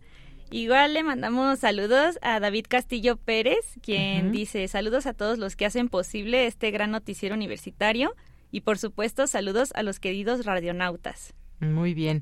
Por aquí saludos a el jardinero Dan, a Pau, Santiago Luis Enrique Castillo Pérez, Jorge, que también nos dice, eh, bueno, agradece la cortesía del Festival Internacional de Piano. Qué bueno que disfruten también estos eventos. Eh, tenemos por ahí uno, ¿no, Mitch? Ya en redes sociales. Sí, exactamente. Eh, la obra que en paz descanse en el Teatro Tepeyac. Les recordamos, son 10 pases dobles. Únicamente hay que contestar a este, a este tweet para que se lleven uno de, una de estas cortesías. Es el sábado a las 21 horas y está, bueno, a mí me parece una obra bastante interesante porque lo que nos menciona como, como sinopsis o como una cita de la obra dice, qué lástima, la única persona que valía la pena en esta sucia familia ya se murió. Entonces es bastante fuerte. Pues sí, y escrita y dirigida por Alan Blasco eh, para el próximo sábado, 21 horas, en el Teatro Tepeyac, que se encuentra ahí en Calzada de Guadalupe 497. Tenemos 10 pases dobles para las primeras 10 personas que nos escriban a través de las redes sociales. Pues muchas gracias, Mitch, como siempre. Muchas gracias a ti, Dayanira. Hasta mañana. Hasta mañana. Síganos escribiendo y mientras tanto nos vamos, nos vamos a la siguiente información con Cindy Pérez Ramírez. Reconocen la destacada labor del exrector de la UNAM, Pablo González Casanova. ¿Qué tal, Deyanira? Muy buenas tardes. Es un gusto saludarte a ti y a todo el auditorio. El doctor Pablo González Casanova ha mostrado su postura clara frente a la defensa general del carácter público de la Universidad del Conocimiento y propone que ésta puede ser otra cosa y que debe fundar en sus actividades su capacidad de incidir en el mundo. Así lo dijo Tania Rodríguez, socióloga y rectora de la Universidad Autónoma de la Ciudad de México, en la tercera mesa redonda organizada por el Instituto de Investigaciones Sociales de la UNAM, las aportaciones de Pablo González Casanova a las ciencias sociales, y es que el 11 de febrero de este año el doctor Pablo González Casanova cumplió 100 años de vida. Como activista ha trabajado en el reconocimiento de las autonomías y los derechos humanos. Combinando las tecnologías y las formas más claras de los ejercicios pedagógicos tradicionales, ¿no? El salón, la relación estudiante-profesor, que tenemos que ser capaces de superar la especialización y formarnos con calidad sin perder nuestro carácter de formación de cultura general y humanista y científica, que la universidad debe ser gratuita y debe ser democrática, que debe haber educación de calidad para todos y que ese elemento, educación, calidad y todos no debe desvincularse jamás, que todo proyecto democrático piensa en una universidad pública y la defiende. La participación política del emérito ha sido constante, sobre todo en el estudio de las autonomías promovidas por el Ejército Zapatista de Liberación Nacional, activista también de reconocimiento de las autonomías regionales. Escuchemos a Juan Villoro, escritor y periodista, quien también estuvo en esta mesa redonda. No es casual que en las últimas décadas nuestro homenajeado se haya dedicado a estudiar a la comunidad si la sociedad depende de leyes que aspiran a articular de manera neutral a los individuos, la comunidad depende de valores y afectos compartidos. Si la sociedad puede ser analizada a partir de datos estadísticos, la comunidad debe ser entendida de otro modo, como una dinámica colectiva donde el yo se funde en el nosotros. González Casanova diseña estrategias para evadir las reductoras explicaciones de la sociometría y transitar de la microcomunidad a la macrocomunidad capaz de incluir a una nación de naciones. Deyanira Pablo González Casanova fue director del Instituto de Investigaciones Sociales de la UNAM de 1966 a 1970 y fue rector de la UNAM de mayo de 1970 a diciembre de 1972, cuando se crearon los colegios de ciencias y humanidades y el sistema de universidad abierta de una de las mayores universidades de América Latina. Este es el reporte. Muy buenas tardes. Gracias, Cindy. Buenas tardes. Vamos ahora con Cristina Godínez. La UNAM y la Institución de Educación Superior y de China firman un convenio de colaboración. Adelante, Cristina. Hola, ¿qué tal, Deyanira? Un saludo para ti y para el auditorio de Prisma RU. La UNAM y la Universidad Tecnológica de Dongguan de China firmaron un convenio de colaboración para iniciar el programa de doctorado internacional para acompañar a estudiantes de ambos países en su formación esto en los posgrados en Ciencia e Ingeniería de la Computación, así como de Ingeniería.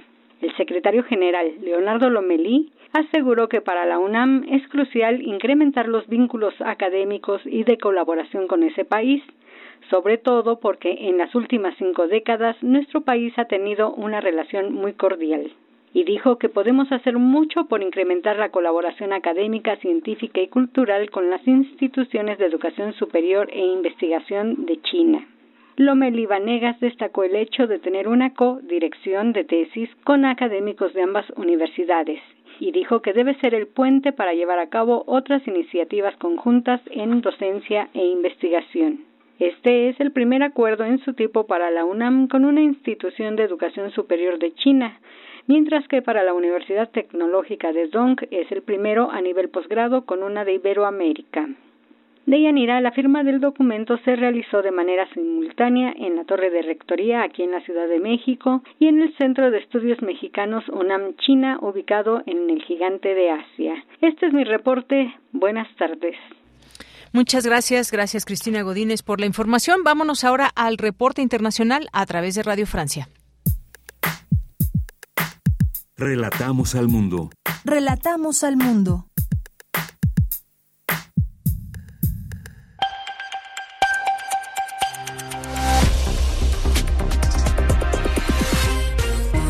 Bienvenidos a este flash informativo de Radio Francia Internacional. En los controles está Vanessa Lutron. Hoy es martes eh, 20 de septiembre y vamos ya con las noticias.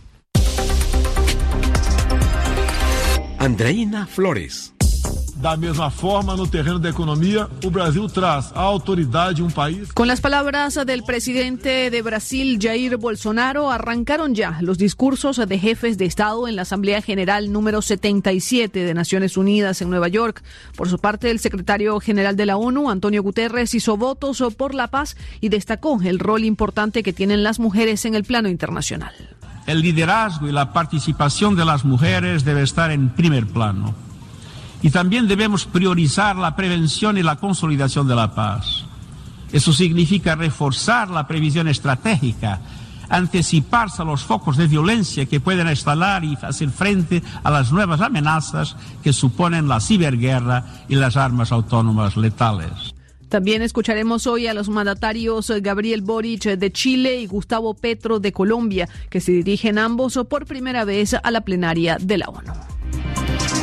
En Ucrania, los territorios separatistas prorrusos de la región del Donbass, así como de la región de Gerson, organizarán referendos del 23 al 27 de septiembre para evaluar si se integran a Rusia. El Kremlin ya reconoció la independencia de esas regiones, pero su integración como territorio ruso formalmente supondría una escalada en el conflicto. La cadena de comida rápida McDonald's volvió a abrir las puertas de tres restaurantes en Kiev, Ucrania, lo que representa todo un símbolo luego de permanecer cerrado por más de seis meses debido a la invasión rusa. Por ahora, McDonald's solo tomará pedidos para llevar por cuestiones de seguridad. El presidente ruso Vladimir Putin reaccionó hoy furioso, acusando a la Unión Europea de bloquear la donación de 300.000 toneladas de fertilizante ruso a los países que más lo necesitan, volviendo a quejarse de las sanciones impuestas por los países occidentales a Rusia. Es el colmo del cinismo. Está claro que no quieren que hagamos negocios, pero tampoco quieren que ayudemos a los países más necesitados, dijo Putin. Italia se prepara para celebrar elecciones generales anticipadas este domingo 25 de septiembre debido a la renuncia del primer ministro Mario Draghi luego de perder apoyo parlamentario. La coalición de derecha supera el 45% de la intención de voto, reuniendo a los partidos de Matteo Salvini, Silvio Berlusconi y Giorgia Meloni, candidata bandera de la ultraderecha y gran favorito para el puesto de primera ministra. Así terminamos este flash informativo de Radio Francia Internacional. Queremos escuchar tu voz. Síguenos en nuestras redes sociales. En Facebook como Prisma RU y en Twitter como arroba PrismaRU. Dos de la tarde con 18 minutos. Vamos a platicar con Irene Valle Corpas, que es doctora en Historia del Arte por la Universidad de Granada y profesora e investigadora postdoctoral en el Departamento de Antropología Social de esta misma institución y actualmente realiza una estancia como investigadora en el Instituto de Investigaciones Estéticas de la UNAM. Nos tiene una invitación a un curso, La Transición Española en el Cine. ¿Qué tal, Irene Valle? Bienvenida. Buenas tardes. Hola, buenas tardes. Muchas gracias. Un gusto escucharte. Cuéntanos un poco de este curso al que queremos invitar a nuestro público Radio Escucha. Bueno, pues es un, es un curso sobre, sobre cine, pero también sobre cultura o sociedad. Es decir, mi intención es que vayamos poco a poco viendo la historia de, de, reciente de España a través de a través del cine, ¿no? Es decir, iremos mm, una vez que, muere el dictador en el año 75, viendo las distintas etapas, las voces que aparecen en, tanto en la cinematografía como en, en, la sociedad en general, voces como las de las mujeres, los de los estudiantes, los campesinos, los artistas de la contracultura, y iremos así avanzando a lo largo de la primera transición hasta llegar a los años 80 y luego 90 para tener una especie de panorama general de tanto de la historia de España reciente como de la historia de su cine, porque hay una imbricación muy fuerte en estos años entre eh, historia y, y, movimientos sociales. Así que esa es la idea, ver, eh, hacer un pequeño repaso por la historia. Claro, un, recorrido por el cine español desde los últimos momentos de la dictadura franquista hasta los primeros años del siglo XXI, que justamente como nos dices es un recorrido y máxime en el cine un ejercicio muy interesante. Eh, cuéntanos un poco más sobre eh, la duración, cuándo comienza este curso, quiénes se pueden inscribir, está abierto al público en general o deben de tener ya algunos conocimientos sobre cine. Eh, bien, este el, curso eh, tendrá lugar en la, en la filmoteca, a la que quiero, la filmoteca de la UNAM, a la que quiero agradecer desde, desde ya, y va a dar comienzo el día 4 de octubre, pero el periodo de matriculación se cierra ahora en, en septiembre, el día 26.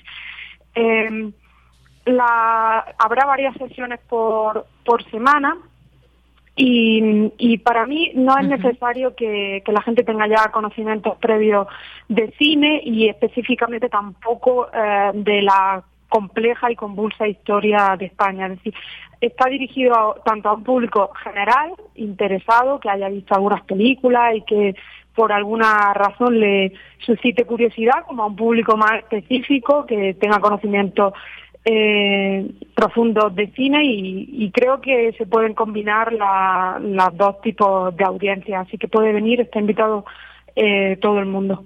Claro, déjame agregar ahora que estoy leyendo aquí la convocatoria, que son nueve sesiones y es un grupo de máximo de diez integrantes.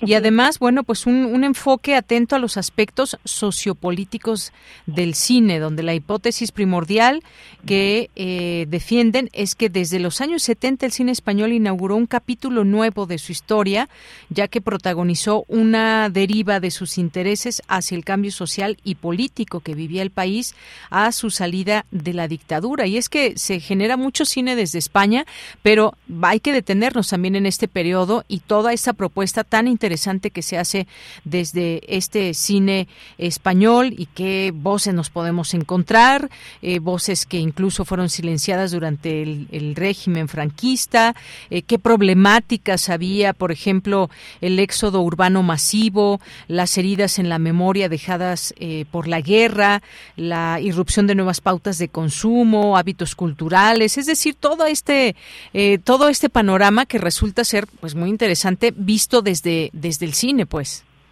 Eh, exacto, en efecto, em, creo que no se puede comprender en absoluto el, el cine reciente, el cine de los últimos 40 años, sin, comprender que está absolutamente pegado a los acontecimientos históricos, es decir, la, la, transición supone un antes y un después eh, para todos los, creadores y muy especialmente para los creadores de ese arte tan popular y de masas como es eh, el cine, ¿no? Entonces veremos eh, cómo cambia cómo cambia la transición al propio medio y cómo cambia el medio también a, la sociedad puesto que el cine tuvo un gran un gran impacto. Y voy a intentar desenterrar algunas historias eh, que, como digo están un poco a la sombra porque a lo mejor pues se desconoce que hubo un cine feminista en España em, se desconocen a lo mejor algunas facetas de obra de la obra de autores más célebres como Almodóvar por ejemplo o se desconoce, digamos, cuáles son las problemáticas más, más actuales que están marcando al, al cine contemporáneo, ¿no? Entonces, mi, mi idea es estar todo el rato saltando entre la historia y la historia y el cine. Muy bien, pues sí, esto es lo que es parte de este curso que entre sus objetivos pues está, como decíamos, conocer la historia del cine español en su contexto propio, eh, establecer los vínculos entre etapas y capítulos de la cinematografía de distintos países en virtud de problemáticas políticas, culturales o sociales, em, emplear un enfoque sociológico, revisión de los imaginarios sociales proyectados en el cine español, fomentar la capacidad crítica, analítica y reflexiva y que además, bueno, cuando vemos cine español. No sé si nos quieras hablar de un par de películas quizás que, se vayan a mencionar en el curso para que nos vayamos dando alguna idea o, o algunas más, como tú quieras, para que nos demos esta, esta idea de estas eh, películas, quizás muchas o pocas, eh, tal vez ya las hayamos visto, otras no, pero sin duda apreciarlo y saber cómo, eh, pues cómo generar esa reflexión puede ser muy interesante si nos, si nos dices algunas de estas películas.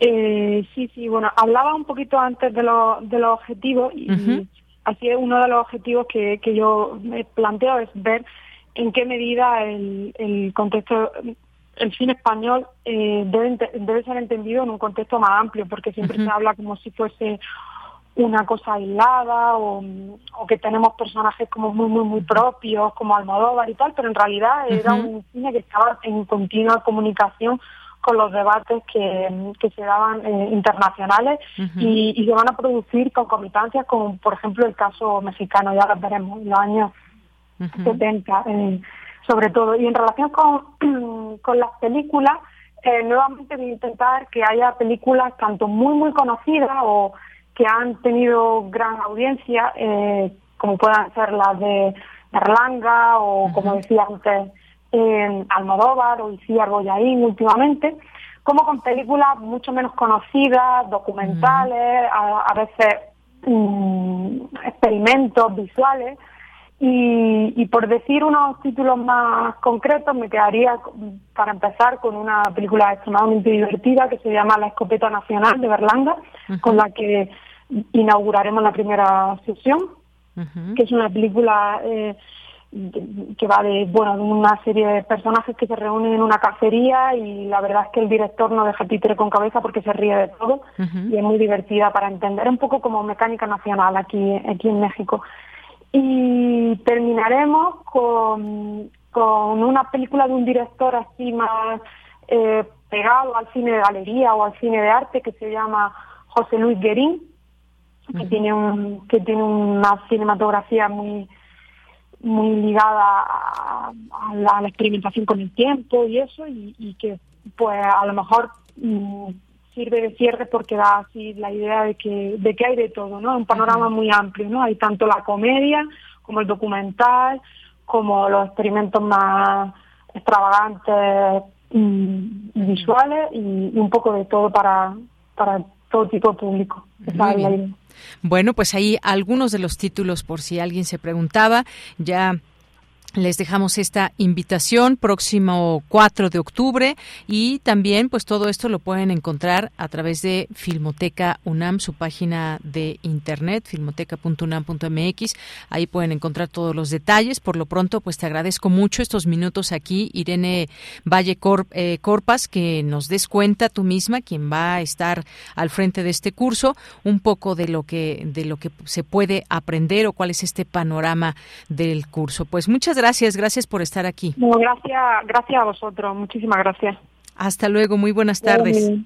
Bien, fue Irene Valle Corpas, doctora en Historia del Arte por la Universidad de Granada y profesora investigadora postdoctoral en el Departamento de Antropología Social de esa misma institución. Y aquí en México realiza una estancia como investigadora en el Instituto de Investigaciones Estéticas de la UNAM. También les quiero decir que, pues, este, eh, este curso está, eh, hay tres lugares disponibles para Puntos Cultura UNAM. Así que también tómenlo en cuenta y elijan entre los distintos cursos los que más les gusten. Nosotros les ofrecemos hoy esta posibilidad, la transición española en el cine. Continuamos. Poeta soy, voy, buscando el sonido que dejó tu voz, mi corazón alcanzando el tuyo es un destino decidido, escúchame. Poetas errantes.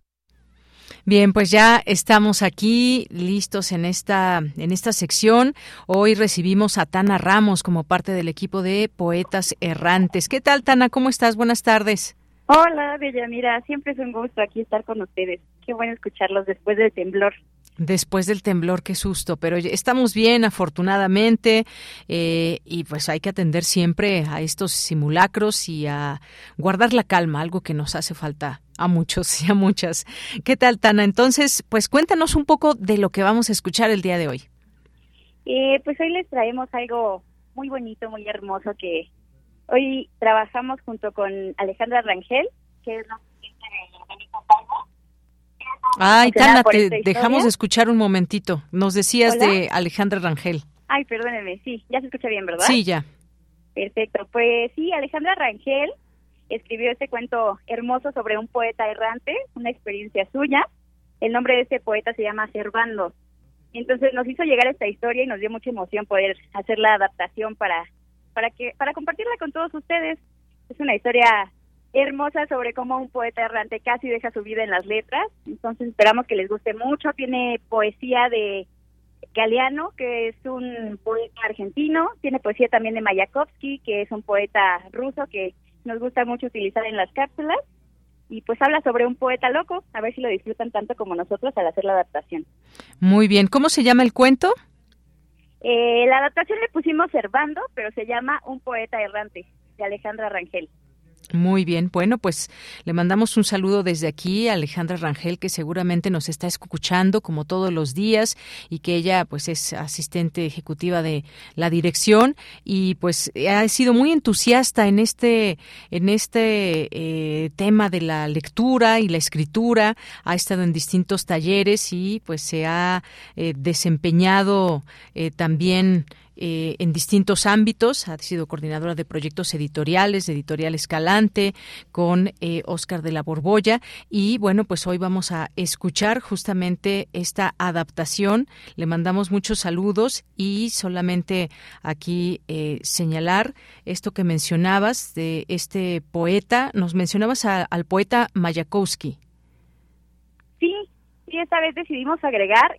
como tal, en el cuento no se mencionaba la poesía de quién era, solamente es un poeta loco y a nosotros nos encanta la idea de que Mayakovsky sea parte de ese poeta loco por su forma de escribir versos.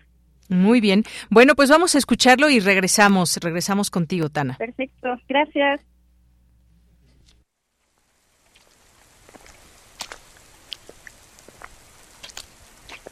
Eurípides tiene una frase que dice, cuando los dioses quieren destruir a un hombre, primero lo enloquecen Señorita, ¿tiene unos minutos para un poema? Hoy mi pequeña historia se centra en un poeta loco que conocí hace algún tiempo. Su nombre de pila era... Servando a sus órdenes. Nombre antiguo, ¿verdad? Viene del latín. Quiere decir salvado y protegido. Era un hombre centrado, pero muy tímido. Recorría las calles de la colonia siempre acompañado de un libro. Por las tardes se instalaba en aquella librería antigua del barrio, a recitar de viva voz poesía de su autoría. Y es hora, ya que llueve, que diga que te amo, que no tolero el tiempo cuando pasa sin ti, que si duermo y no sueño, con tu amor me reclamo, y que todos tus sueños los quiero para mí.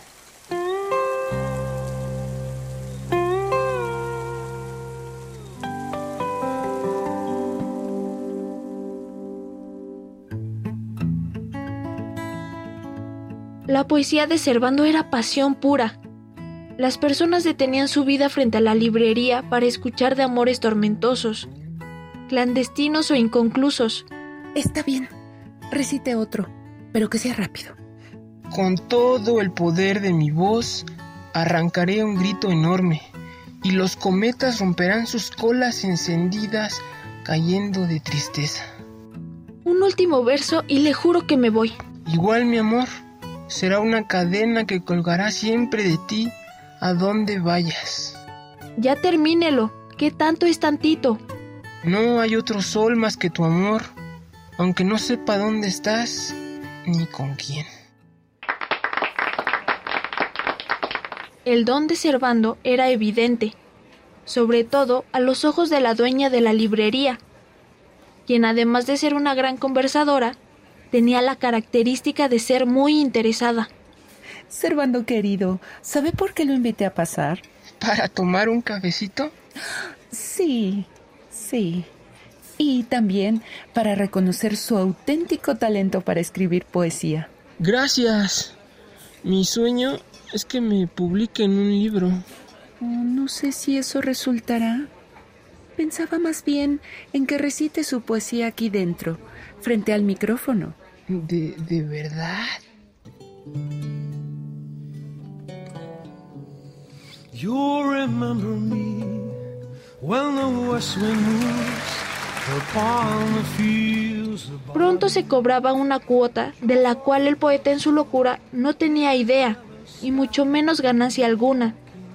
Servando era feliz con los libros viejos que le regalaba como pago, en especial con uno de relatos muy antiguos que leía y releía durante horas. Servando, ya suelte ese libro. Es lo que me nutre el alma. Mm, más bien, se la anda absorbiendo. El poeta lucía cada vez más desmejorado, ojeroso, sumamente delgado y con labios amoratados. Y no me arrojaré al abismo, y no tomaré veneno. Para mí, tu mirada tiene más fuerza y poder que el filo de...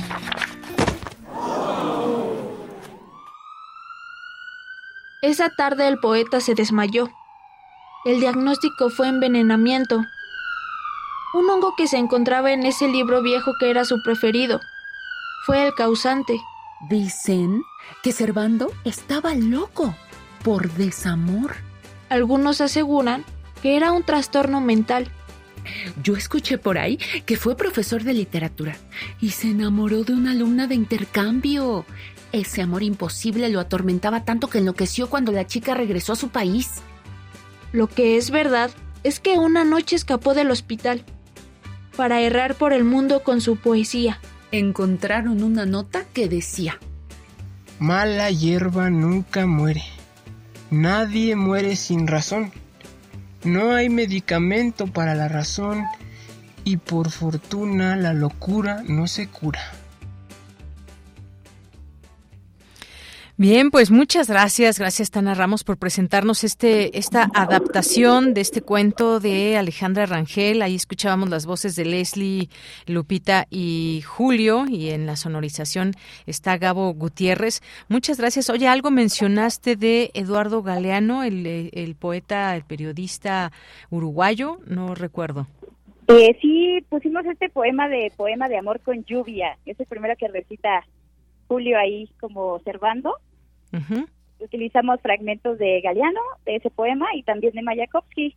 Y pues aprovechando, quisiera agradecer mucho también a Julio que, que ha vuelto a Poetas y que se animó a hacer esta voz. Creo que ha sido muy importante para el programa.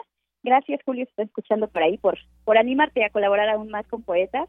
Y sobre todo Alejandro también, para mis compañeras, pero sobre todo Alejandra, muchísimas gracias por darnos la oportunidad de, compartir nuestra creatividad no solo entre nosotros, ¿no? sino expandirnos más allá. Muchísimas gracias y esperamos que no sea la última vez. Muy bien, pues muchísimas gracias, gracias Tana Ramos, los esperamos como siempre el siguiente martes. Buenas tardes. Gracias, les mandamos muchos abrazos de Yanira. Hasta luego. Continuamos. Esta es una producción de Poetas Errantes, unidos con la poesía y el corazón. Algo en ti es muy familiar. Hay algo en este encuentro que no quiero olvidar. Poeta soy.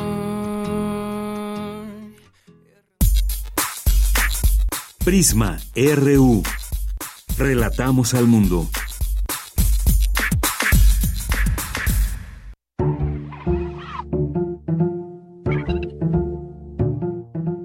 Facultad de Psicología de la Universidad Nacional Autónoma de México convoca a la comunidad universitaria y al público en general a participar en el concurso Diseño del logotipo conmemorativo por los 50 años de la Facultad de Psicología, el cual se convertirá en un elemento de identidad para la misma.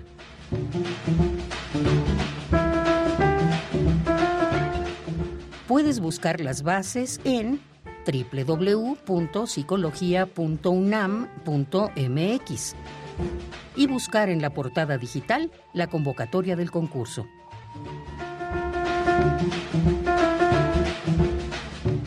Podrás enviar tus propuestas a dirección.psicología.unam.mx o a planeación.psicología.unam.mx.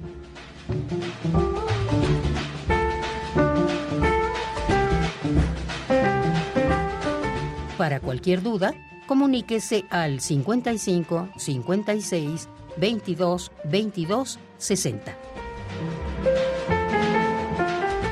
La recepción de los trabajos concluirá el 17 de octubre del 2022. Participe.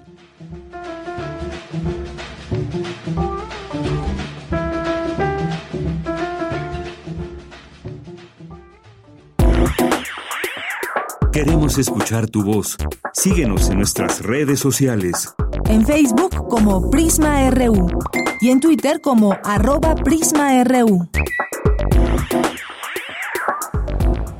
Bien, continuamos y ya está aquí con nosotros Julieta García González, subdirectora de Literatura y Fomento a la Lectura eh, de Literatura UNAM, por supuesto. Ahí tienen también su Twitter para seguir todas sus publicaciones.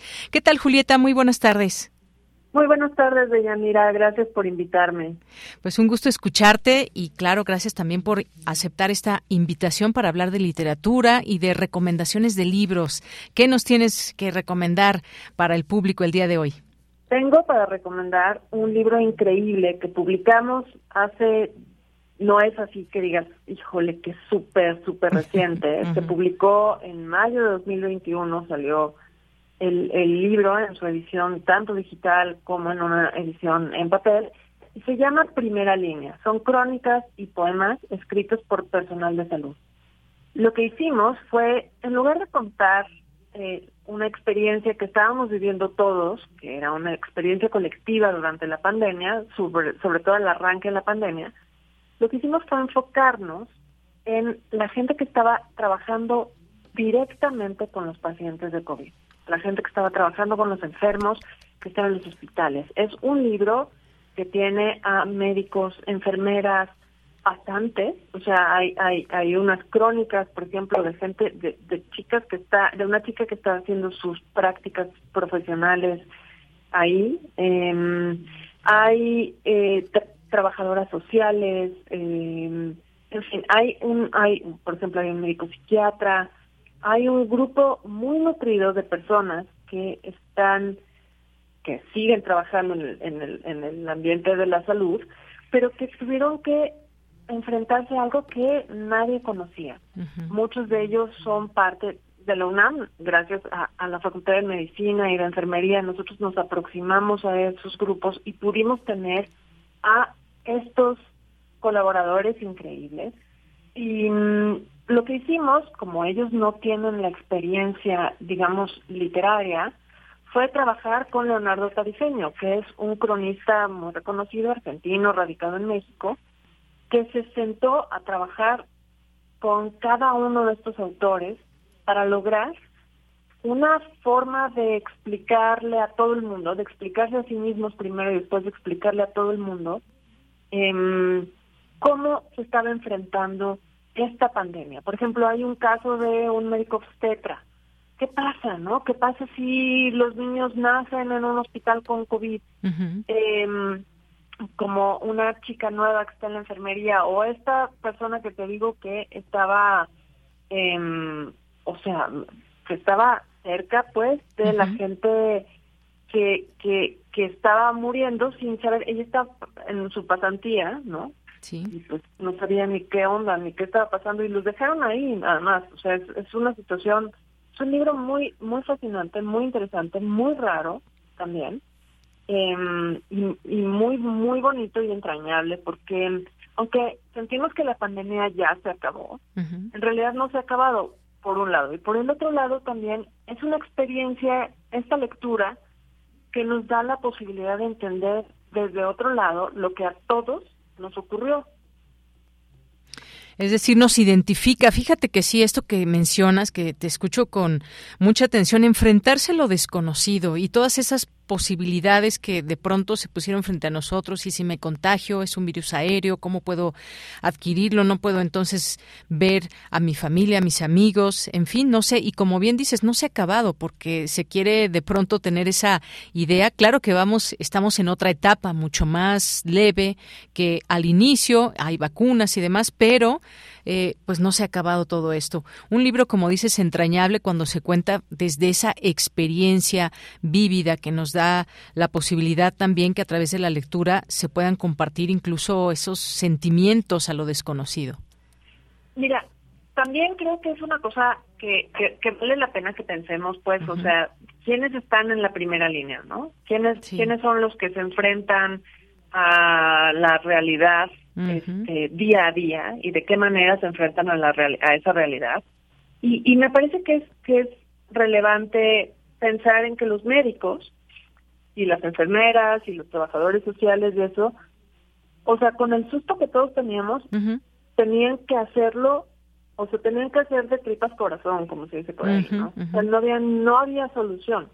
O sea, de hecho, muchas de las narraciones lo que cuentan es cómo algunos médicos ya mayores o gente que, que estaba trabajando en los hospitales decidió abandonar el barco y dejar a unos cuantos trabajando al frente de todo el sistema de salud, ¿no? Que eso es una cosa de que, que de verdad creo que lo que está narrado en este libro va a pasar a la historia como un episodio en donde las autoridades de distintos niveles no supieron cómo actuar, en donde la sociedad tampoco tenía mucha claridad y donde había unos cuantos héroes que estaban literalmente ahí, con unos gobles tapados hasta verdaderamente todo, no podían, como dices tú, no podían ver a su familia, no podían ver a sus amigos, no podían ver a su gente querida.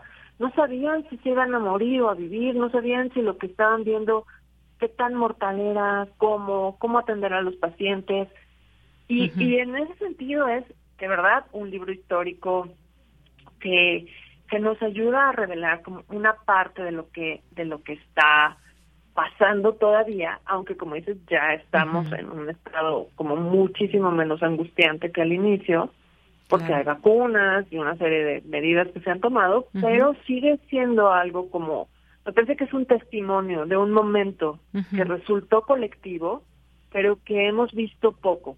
O sea, especialmente esto, ¿no? Esta parte de las crónicas y la poesía escrita por la gente que estuvo en la primera línea, como dice el nombre del libro. Y incluso enfrentarse al rechazo. Pero ahí están estos testimonios. Repítenos, por favor, cómo se llama el libro y dónde lo puede adquirir la gente. El libro se llama Primera Línea y se puede conseguir, pueden buscarnos en, en la Dirección de Literatura y Fomento a la Lectura, pero si no lo quieren, eh, es, es gratuito, es un libro gratuito y nosotros lo, lo, lo regalamos aquí, lo pueden solicitar, eh, pero también lo pueden descargar en la página de Literatura UNAM, que es www.literatura.unam.mx. Muy bien. Y allí se van a la sección de descargables.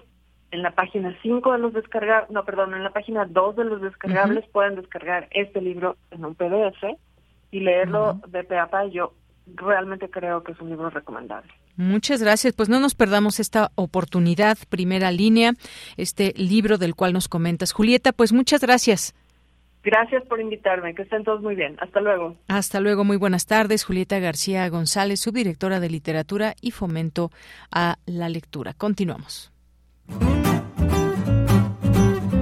Cultura RU. Bien, nos vamos ahora a Cultura con Tamara Quiros.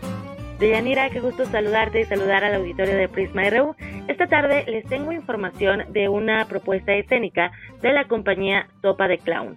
Se trata de Fiu Fiu, cómo ser clown sin dejar de ser mujer, en donde dos actrices con narices de payaso y sin hacer uso de la palabra únicamente usando el clown, llevan al público a situaciones irónicas y extravagantes que generan estereotipos sobre cómo deberían ser las mujeres. Esta eh, puesta en escena se presentará a partir del 22 de septiembre y hasta el 2 de octubre en el Teatro Sergio Magaña. Y para darnos toda la información, nos enlazamos vía telefónica con Ana María Moctezuma, integrante de la compañía Sopa de Clown. Ana María, bienvenida a este espacio radiofónico y muchas gracias por tomar la llamada me gustaría que nos platicaras de este proyecto escénico, sobre todo pues de un género que comúnmente lo asociamos a los hombres, entonces como desde la parte femenina abordan el clown.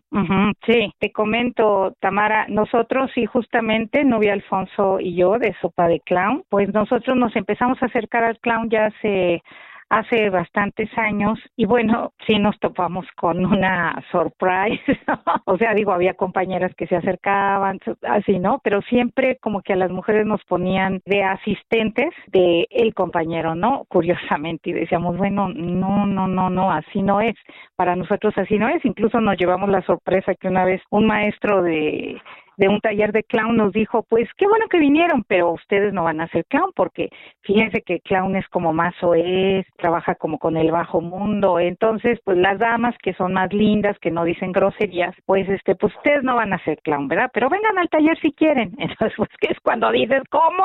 Pues aquí justo, ah, pues ahora me quedo, ¿no? Porque claro, con mayor razón, ya me llamó mucho más la atención, aquí tengo que estar. Y entonces, bueno, nosotros ya trabajábamos eh, un poco con el trabajo de, de payasos, de titiriteros, somos actrices y bueno, nos acercábamos, pero eh, dijimos sí es un mundo que nos gustaría abordar porque justo el clown pues trabaja con toda nuestra fragilidad, con todos nuestros errores, como que te hace un viaje al interior y entonces de eso hablas, ¿no? Empiezas a hablar de eso y lo empiezas a relacionar con el público y tratas de conectarte con el público y eso fue maravilloso, ¿no? Como empezamos después a trabajar este, nosotros hacemos por lo general trabajos infantiles, pero este en especial es un trabajo dirigido a adolescentes y adultos y es abordar el mundo femenino desde el lenguaje del clown, trabajo que de alguna manera es divertido, la gente se ríe, reflexiona acerca de lo que está viendo, pero sobre todo es un trabajo entrañable, ¿no? Porque toca fibras, pues sí, fibras sensibles que las mujeres y que los hombres también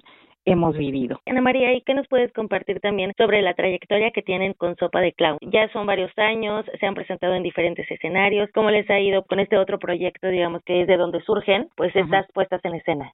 Ajá, mira, eh, nosotros afortunadamente hemos participado en varios festivales a nivel nacional, a nivel internacional. Bueno, a nivel nacional hemos estado en las ferias del libro, Feria del Libro de Guadalajara. De hecho, este trabajo, Fiu Fiu, fue el trabajo o nuestro primer trabajo que pudimos pudimos sacar a nivel internacional. Se presentó en, en la zona de la Patagonia, en Argentina, en un festival que justo es sobre comedia, ¿no? Eh, hicimos nuestra convocatoria, fuimos aceptadas y realmente fue un trabajo que tuvo, pues sí, una gran aceptación, un gran trabajo, una buena proyección y nosotros creamos este trabajo hace 10 años.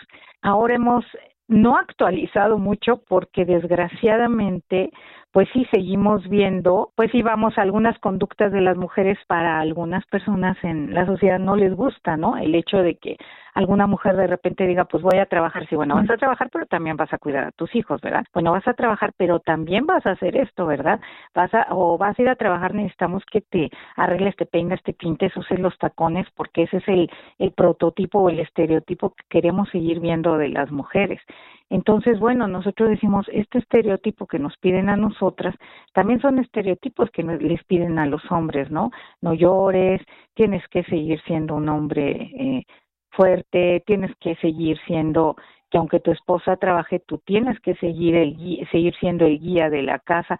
Entonces, no decimos, ¿por qué no realmente? O sea, las responsabilidades, no estamos diciendo que nos quitemos responsabilidades, pero sí estamos diciendo que a veces los estereotipos son tan, tan presionantes que a veces no nos dejan fluir con una mayor agilidad. De hecho, aquí en Fiu Fiu planteamos esto, ¿no? Este cuestionamiento de maternar, este cuestionamiento de, bueno, pues hay mujeres que aman a mujeres, este cuestionamiento de por qué me tengo que estar haciendo tantas cosas físicamente para quedar bien con los demás. Si quiero hacer ejercicio, si quiero hacerme algo que sea porque yo quiera, no por dar una buena imagen a los otros, ¿no? No estar siempre presionada. Y sobre todo algo muy importante, que yo pueda divertirme y salir de noche, ¿no? Que si salgo de noche a divertirme con mis amigos, pues también la pase bien, ¿no? No sea una presión porque como soy mujer, me tengo que quedar en mi casa, ¿no?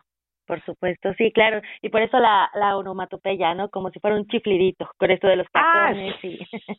sí.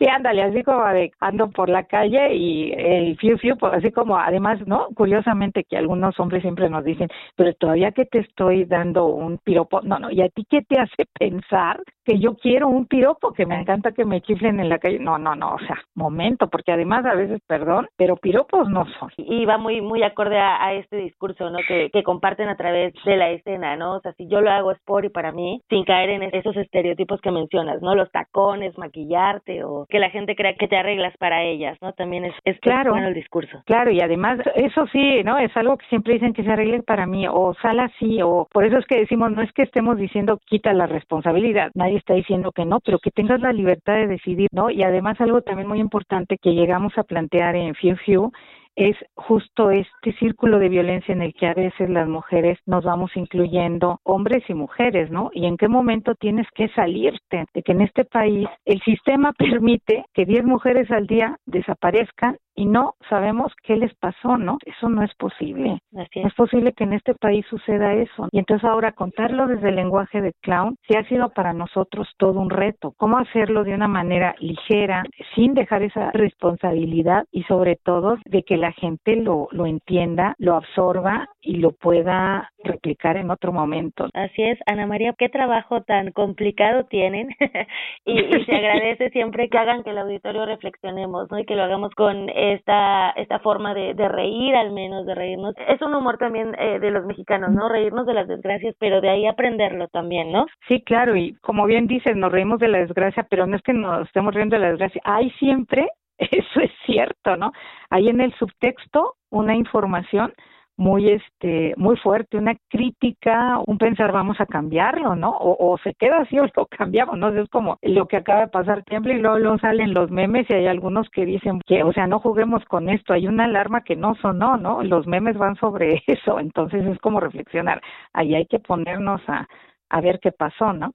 Este, o qué hay que hacer para prevenir todo esto, ¿no? Creo que es que es muy importante, ¿no? Los memes tienen su subtexto fuerte, ¿no? Con estas formas de comunicar y también con la catarsis y la colectividad que nos permite el teatro, Ana María, pues vamos a invitar a nuestro auditorio que se unan a esta segunda temporada, porque ya habían tenido temporada en el Teatro Sergio Magaña, ¿verdad? Y ahora inician el 22 de septiembre. El 22 de septiembre reiniciamos temporada, estamos muy contentas de que nos hayan invitado. Vamos a estar aquí en el Teatro Sergio Magaña a partir del 22 de septiembre, jueves, viernes, sábado y domingo. Son únicamente ocho funciones, dos semanas, del 22 de septiembre hasta el 2 de octubre. Jueves y viernes, 8 de la noche, ¿no? Que son los horarios comunes de teatro, y sábado a las 7 y domingo a las 6. Y si se meten a nuestras redes sociales, Sopa de Clown, ahí están los teléfonos a donde pueden llamar porque estamos ahorita, ahora sí que en oferta, al 50% por la preventa, ¿no? Les sugerimos que aprovechen porque es una buena oportunidad y de verdad que les prometemos un muy, muy buen momento, divertido y reflexivo. Muchísimas gracias, Ana María. por supuesto, son solamente dos días de preventa, así que exhortamos a nuestro auditorio del 22 de septiembre al 2 de octubre acudir al Teatro Sergio Magaña, cerquita del Metro San Cosme. Entonces, Ajá, en la colonia Santa María de la Rivera, en Sor Juan Inés de la Cruz 114. Entonces, no sé si quieras que invitemos que les regalemos unos pases a Radio NAM. ¿Qué te parece? Cinco pases dobles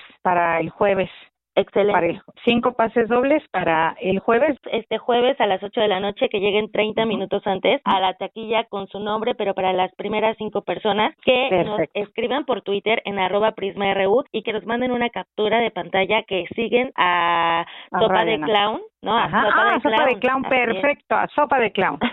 Ajá, estamos en Instagram, en Twitter, en Facebook, o sea, estamos hasta en la sopa. Así nos pueden encontrar. Eso es bueno saberlo. claro.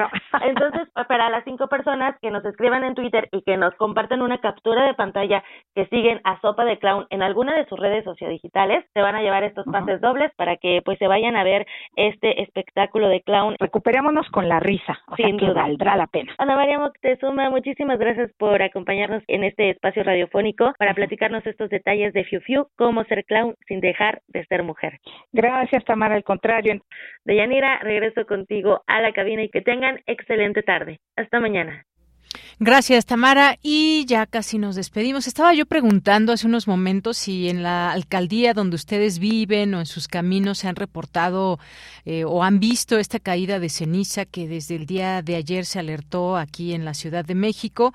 Eh, pues bueno, por lo pronto en esta zona de Benito Juárez en la que estamos aquí, que nos juntamos este grupo de compañeros aquí a trabajar, no hemos visto ni, ni en esta zona ni de las zonas donde vienen Afortunadamente lo digo porque ya en algún momento y hace muchos años ha caído ceniza y pues si vamos en el automóvil y cae ceniza y de pronto viene una lluviecita, pues ya se amoló la cosa si pusimos los parabrisas porque no se ve absolutamente nada y además de que pues bueno, obviamente respirar estas cenizas no es nada sano, así que se recomienda mantenerse informado por las vías oficiales.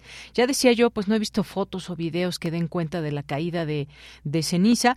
Que cubrir si es que llega a darse esta situación, cubrir nariz o boca con pañuelo o cubrebocas, que ya estamos muy acostumbrados, limpiar ojos y garganta con agua, eh, agua pura, utilizar lentes de armazón y evitar el contacto para reducir irritación ocular. Bien, pues con esto nos despedimos. Gracias por su atención. Que tenga muy buena tarde. Gracias a todo el equipo. Soy de Yanira Morán. Buenas tardes, buen provecho. Hasta mañana. Radio UNAM presentó Prisma RU. Una mirada universitaria sobre los acontecimientos actuales. Prisma RU. Relatamos al mundo.